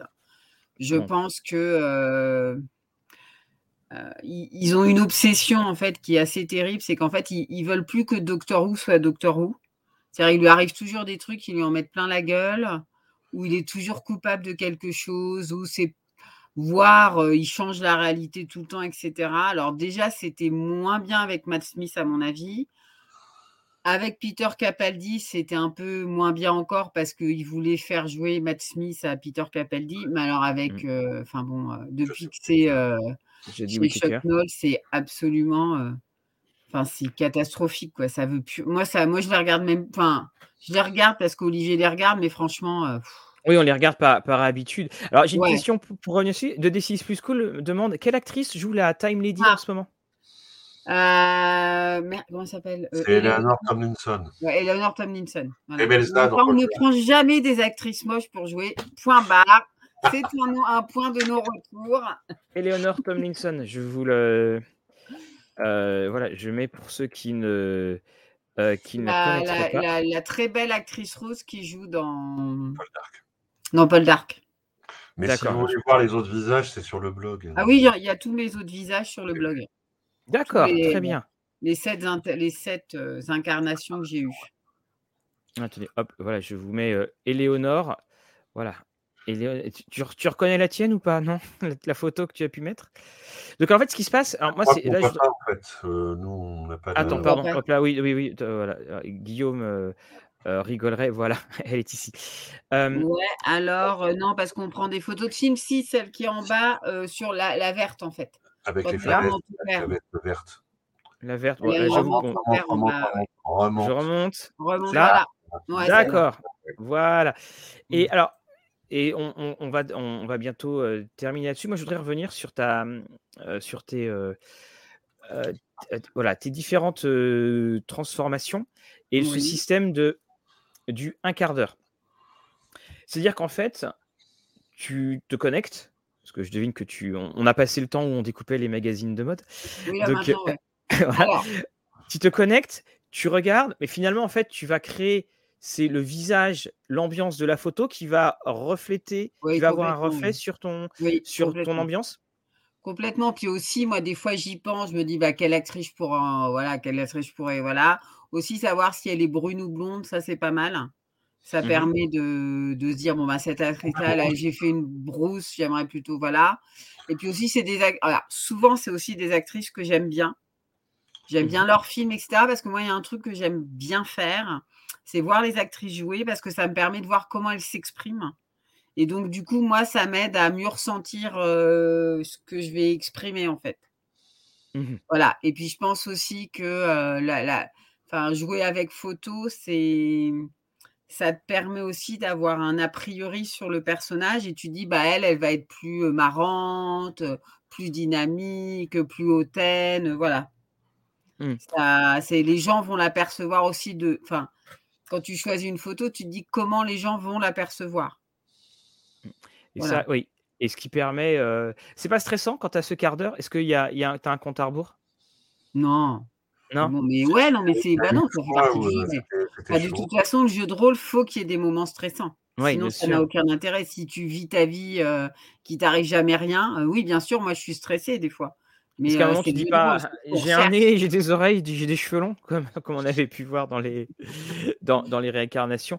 Et est-ce que le, tu as des, de toutes tes incarnations alors, que, tu, que tu as eu en jeu, hein, bien sûr, je précise au cas où vous écouterez. euh, il y en a une vraiment qui est ton, ton David Tennant à toi? Non. Non? Non, franchement.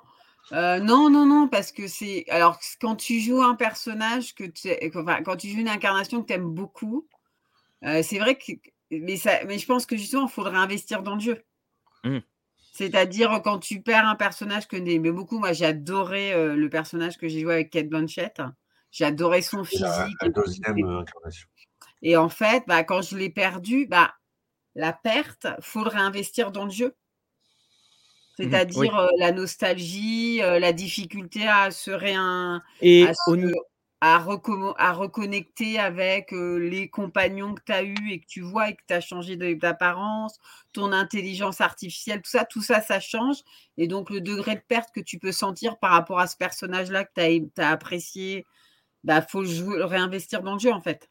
Et au niveau des caractéristiques, en revanche, il y a juste comme tu le disais Olivier, il y a quelques petites modifications sur les traits qui sont parfois, mais beaucoup moins que ce qu'ils suggèrent de faire dans un sur, euh, des règles optionnelles dans le Time Traveler Companion pour ça, nous on les utilise pas. Mais ça, je pense que ça dépend des joueurs. Mais parfois on fait bouger, il y a des traits qui apparaissent, il y a des un tout petit peu de fine tuning. Voilà, c'est ça, on peut mais bon, voilà, ça je pense que c'est c'est aussi, comment dirais-je, de toute façon, elle, le personnage change parce que tu, en tant que joueur, tu deviens expérimenté, tu deviens plus expérimenté, donc tu changes de toute façon. Olivier, est-ce que tu peux m'écrire en message privé euh, l'adresse du blog et je vais, la, je vais la mettre dans le chat justement pour que, ça soit, euh, pour que, ça, que ça soit plus simple. Et mmh, quelque part, alors là je m'adresse aussi à la joueuse de Ambre, ah. on retrouve quand même des accointances, il y a quand même des, il y a quand même des ponts. Non, pas du tout. Tu ne trouves pas ah Le fait qu'on puisse, qu'on puisse aller partout? Ouais, mais alors pas du tout, parce que dans Ambre, en fait, dans Doctor Who, c'est ce qu'on en discutait vachement avec Olivier, justement, en préparant l'émission, en discutant de l'émission, on n'a pas préparé l'émission, mais tu vois, on en a discuté. Et en fait, euh, il me disait, euh, dans Doctor Who, tu as des possibilités. Oui. C'est-à-dire, c'est vrai que tu peux tout faire. Par exemple, ça m'est arrivé plusieurs fois, j'utilise un truc, c'est de me faire passer pour une déesse.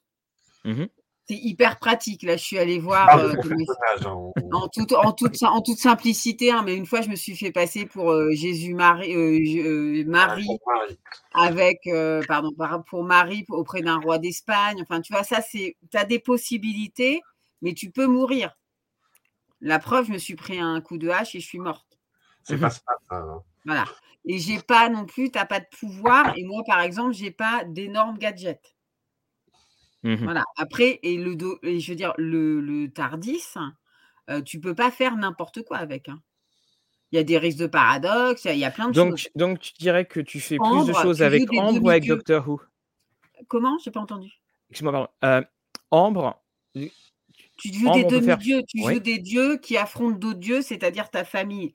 Ambre, c'est shakespearien en fait. Mmh bien sûr voilà, donc bah, du coup. Surtout en plus, les deux jeux n'encouragent pas du tout le même comportement. Surtout avec la musique de Looking for Richard. Ouais, exactement. Dans Ambre, euh, enfin, faut être honnête, euh, tu peux. Enfin, moi, je sais pas combien de princes d'Ambre j'ai buté pour mon père, le roi d'Ambre, quoi. Je veux dire. Euh, c'est un jeu. J'ai buté toute, une, toute une lignée, tu vois, toute la lignée du prince Gérard. On avait parlé. quoi. Donc tu disais. Donc tu ça n'a rien à voir. Non, je disais qu'en fait, dans Doctor Who, on t'encourage à être non violent, à toujours préparer les négociations, à aller dans le sens bah, de, je dirais, d'être sympa, en gros, euh, voilà. Et euh, pas du tout, justement, c'est Parce que moi, pour moi, il y a une. Le, point commun était, euh, c'était en fait, c'était pour ça que je, que je, posais la question, c'était dans l'univers du possible. Ouais, mais c'est pas du tout pareil parce que mmh dans Ambre, c'est pas des, c'est très peu technologique. Et encore une fois, euh, à la limite, Ambre se rapproche presque plus. Alors, j'ai bien dit à la limite et j'ai bien dit presque d'Highlander que de Doctor Who. Tu vois ce que je veux dire? Oui, tout à fait. C'est pas du tout la même dynamique de, jeu. Euh, le personnage qu'elle joue en Ambre est toujours armé. Euh, prêt à, faire face à des, euh, à des menaces, à des complots. Pénélope, son personnage du Doctor Who, n'est pratiquement jamais armé, sauf de manière ponctuelle quand elle ramasse un sabre euh, dans une aventure au 19e siècle. Ou elle se prend une hache dans la figure. voilà, c'est ça, tu vois. Euh, là, j'étais armé, effectivement. Euh, voilà, c'est vraiment pas du tout la même, la même dynamique. C'est pas la même mécanique de jeu en fait. Mm. Tu n'as pas les mêmes buts. Donc effectivement, tu as une puissance. Et le personnage d'Ambre, il a une puissance beaucoup plus forte que le personnage de Doctor Who. Je veux dire, mm. dans Ambre, tu fais à peu près n'importe quoi. Oui, ça la marelle, euh, enfin, si tu sais, en tant que joueuse ou joueur, tu as bien compris les possibilités, euh, tu viens hyper puissant quand même, quoi. Ah oui. Donc, hein, on est d'accord, hein, je veux mmh. dire, euh, bon, voilà. Dans, dans Doctor Who, t'es pas puissant. tu dois être, comment dirais-je, ingénieux, mais t'es pas hyper puissant en fait. Et, et surtout, enfin moi je pense que la, la très grande différence, c'est les relations familiales. Mmh. Oui, ouais, oui, parce que là, c'est des vraies relations. voilà, ce qui fait la la richesse de Ambre, c'est, heu, le fait que les gens contre qui tu te bats, finalement, ben, c'est ton frère, c'est ton père, heu, Oui, parce qu'on on se rappelle la phrase de Les Zelazny dans Ambre, «Je lui con faisais confiance comme à un frère», c'est-à-dire pas du tout. Voilà, Donc exactement, voilà, quoi, je veux dire, on de toute façon, oui, le et je pense que c'est là-dessus qu'on va terminer. La la la la grande force aussi de, heu, du Docteur, c'est, c'est le fait qu'on soit tous ensemble. C'est, heu, ce fameux Mmh. épisode heu, c'est Song to Earth, quand ils ramènent la Terre et en fait, tous au Bah oui. ils sont tous autour, que ce soit, Jack, tout le monde. Voilà, cette espèce de que grande, aussi typiquement britannique. C'est-à-dire que, Ouais. Quelque part, Doctor Who, c'est l'anti-Star Trek et les 2 séries sont comparables parce qu'elles datent à peu près de la même époque. Dans Star Trek, on te montre quoi? On te montre des explorateurs quand même un peu militaires, avec une organisation, la Starfleet, qui est quand même un peu militaire et qui est finalement très américaine dans son, heu, dans dans son apparence, son fonctionnement et heu, Doctor Who, c'est, c'est tout le contraire. C'est le héros excentrique qui parfois fait un peu n'importe quoi, qui plaisante au milieu du chaos. C'est le trickster.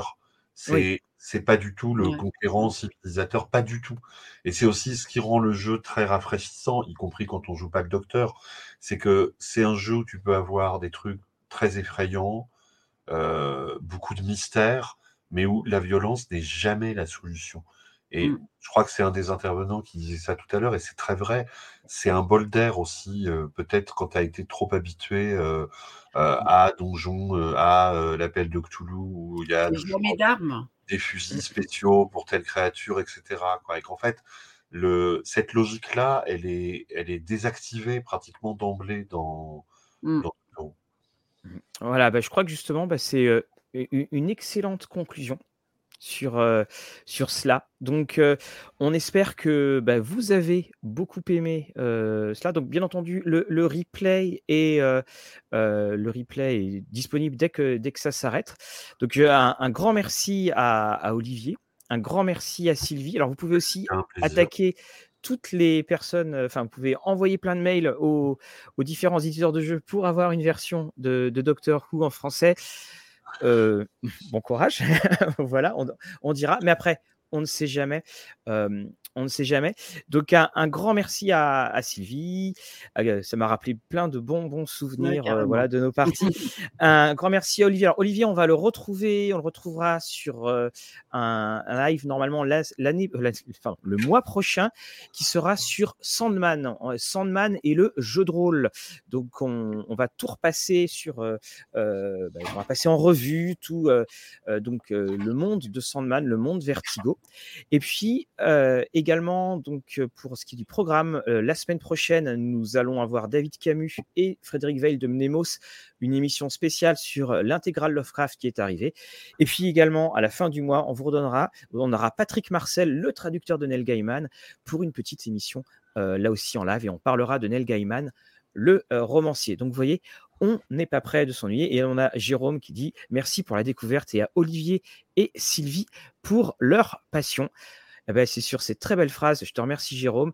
Je vous dis au revoir hop là, non, excusez-moi, je viens de rater ceci également, voilà. Merci Pierre également pour cet échange très riche et bonne nuit. Nous vous souhaitons d'excellentes parties et nous vous disons à très bientôt. Au revoir à tous et à toutes. Au revoir.